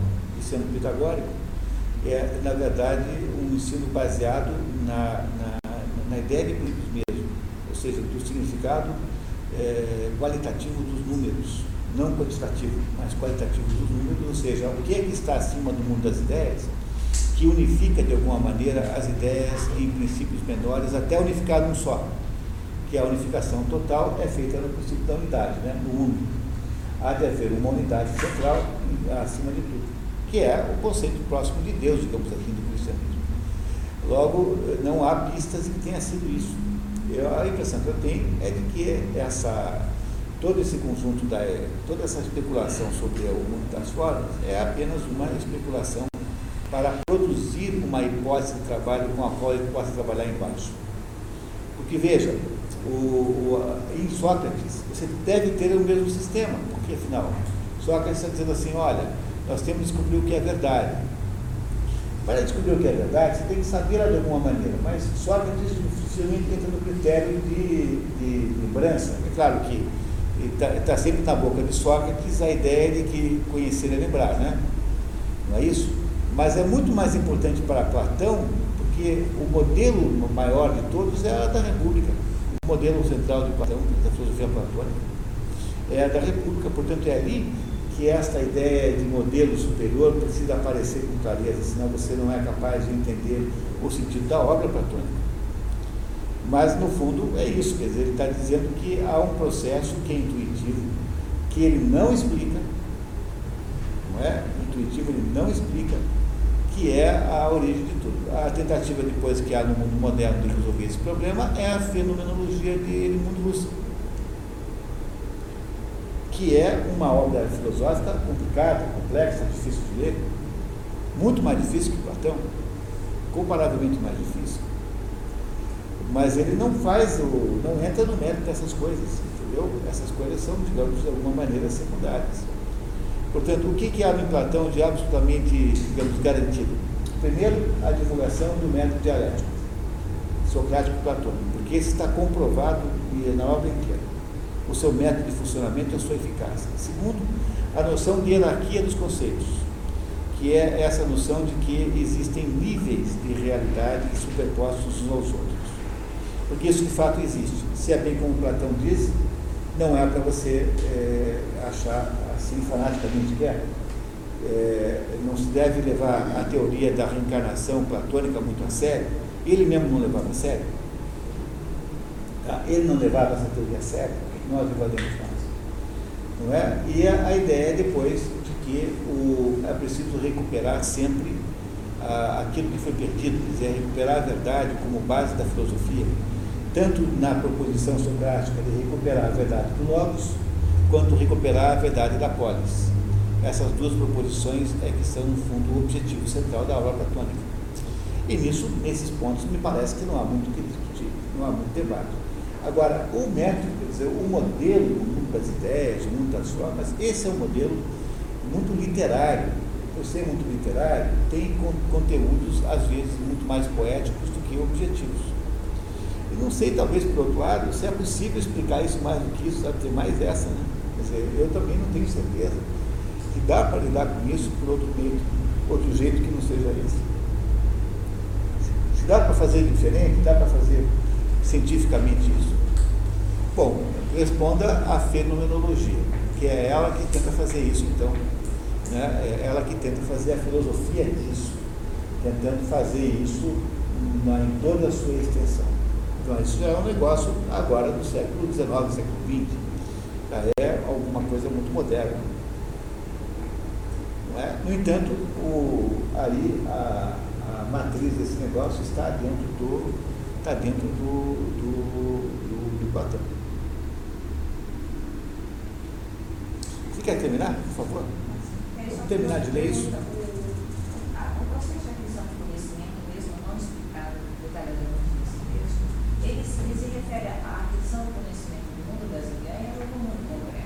Não, do mundo das ideias, porque o mundo concreto é o mundo que é falso, que é uma ilusão. Então, o conhecimento, quando ele fala aqui nesse texto, ele está sempre pensando no conhecimento. No, modelo. Tá, sempre, sempre no nível do mundo das ideias. Sempre, sempre. É esse, esse conhecimento que ele está dizendo que é intuitivo. Porque o, o, o conhecimento da existência das coisas concretas em volta aqui é feito pelos sentidos não é? Mas o que os sentidos percebem é apenas uma coisa ilusória, porque afinal é preciso entender o que a coisa é e a coisa é não está no mundo sensível, está no outro mundo, portanto só pela intelecção é que se consegue fazer isso.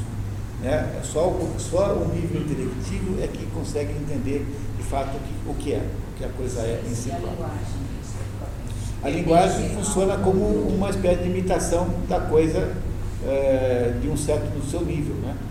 Portanto, Essas imitações, bom, é, né, todos os objetos do mundo concreto são imitações. São. E a, se a linguagem é uma imitação de uma imitação. É, por isso é que a linguagem é muito difícil de funcionar como instrumento de conhecer o mundo, a não ser que seja uma palavra, uma linguagem, um discurso que tenha sido produzido por alguém orientado por um dialético. Portanto, é possível que um filósofo consiga, por meio da palavra, descrever o mundo tal como ele é. Mas isso não é garantido.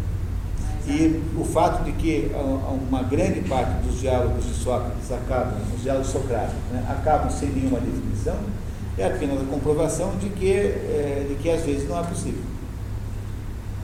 Ok? Vamos terminar de ler isso aqui então, pessoal? Rapidamente.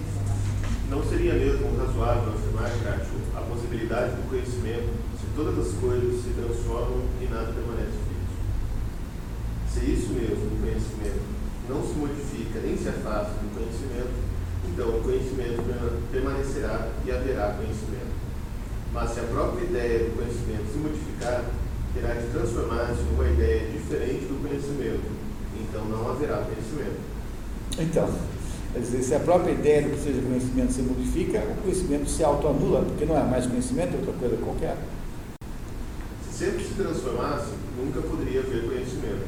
E pela mesma razão, não haveria alguém que conhecesse, como também não poderia haver um objeto de conhecimento.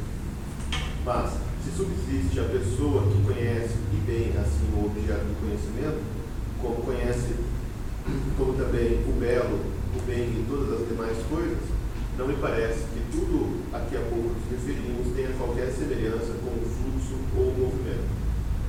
Se as coisas se passam realmente desse modo, ou da maneira defendida pelos sectários de Heráclito e muitos outros, não é fácil decidir, nem se disporia nenhum homem de senso a entregar-se a si mesmo e a sua alma à tutela das palavras, nem confiaria nelas e nos seus e nos instituidores de nomes, a ponto de asseverar que sabe alguma coisa e forma juízo desfavorável a respeito de si mesmo e de tudo mais, como afirmar que nada é são,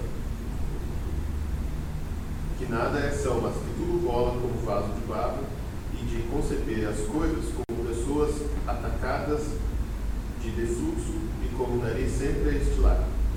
É possível, Crático, que tudo realmente seja assim. É possível também que não.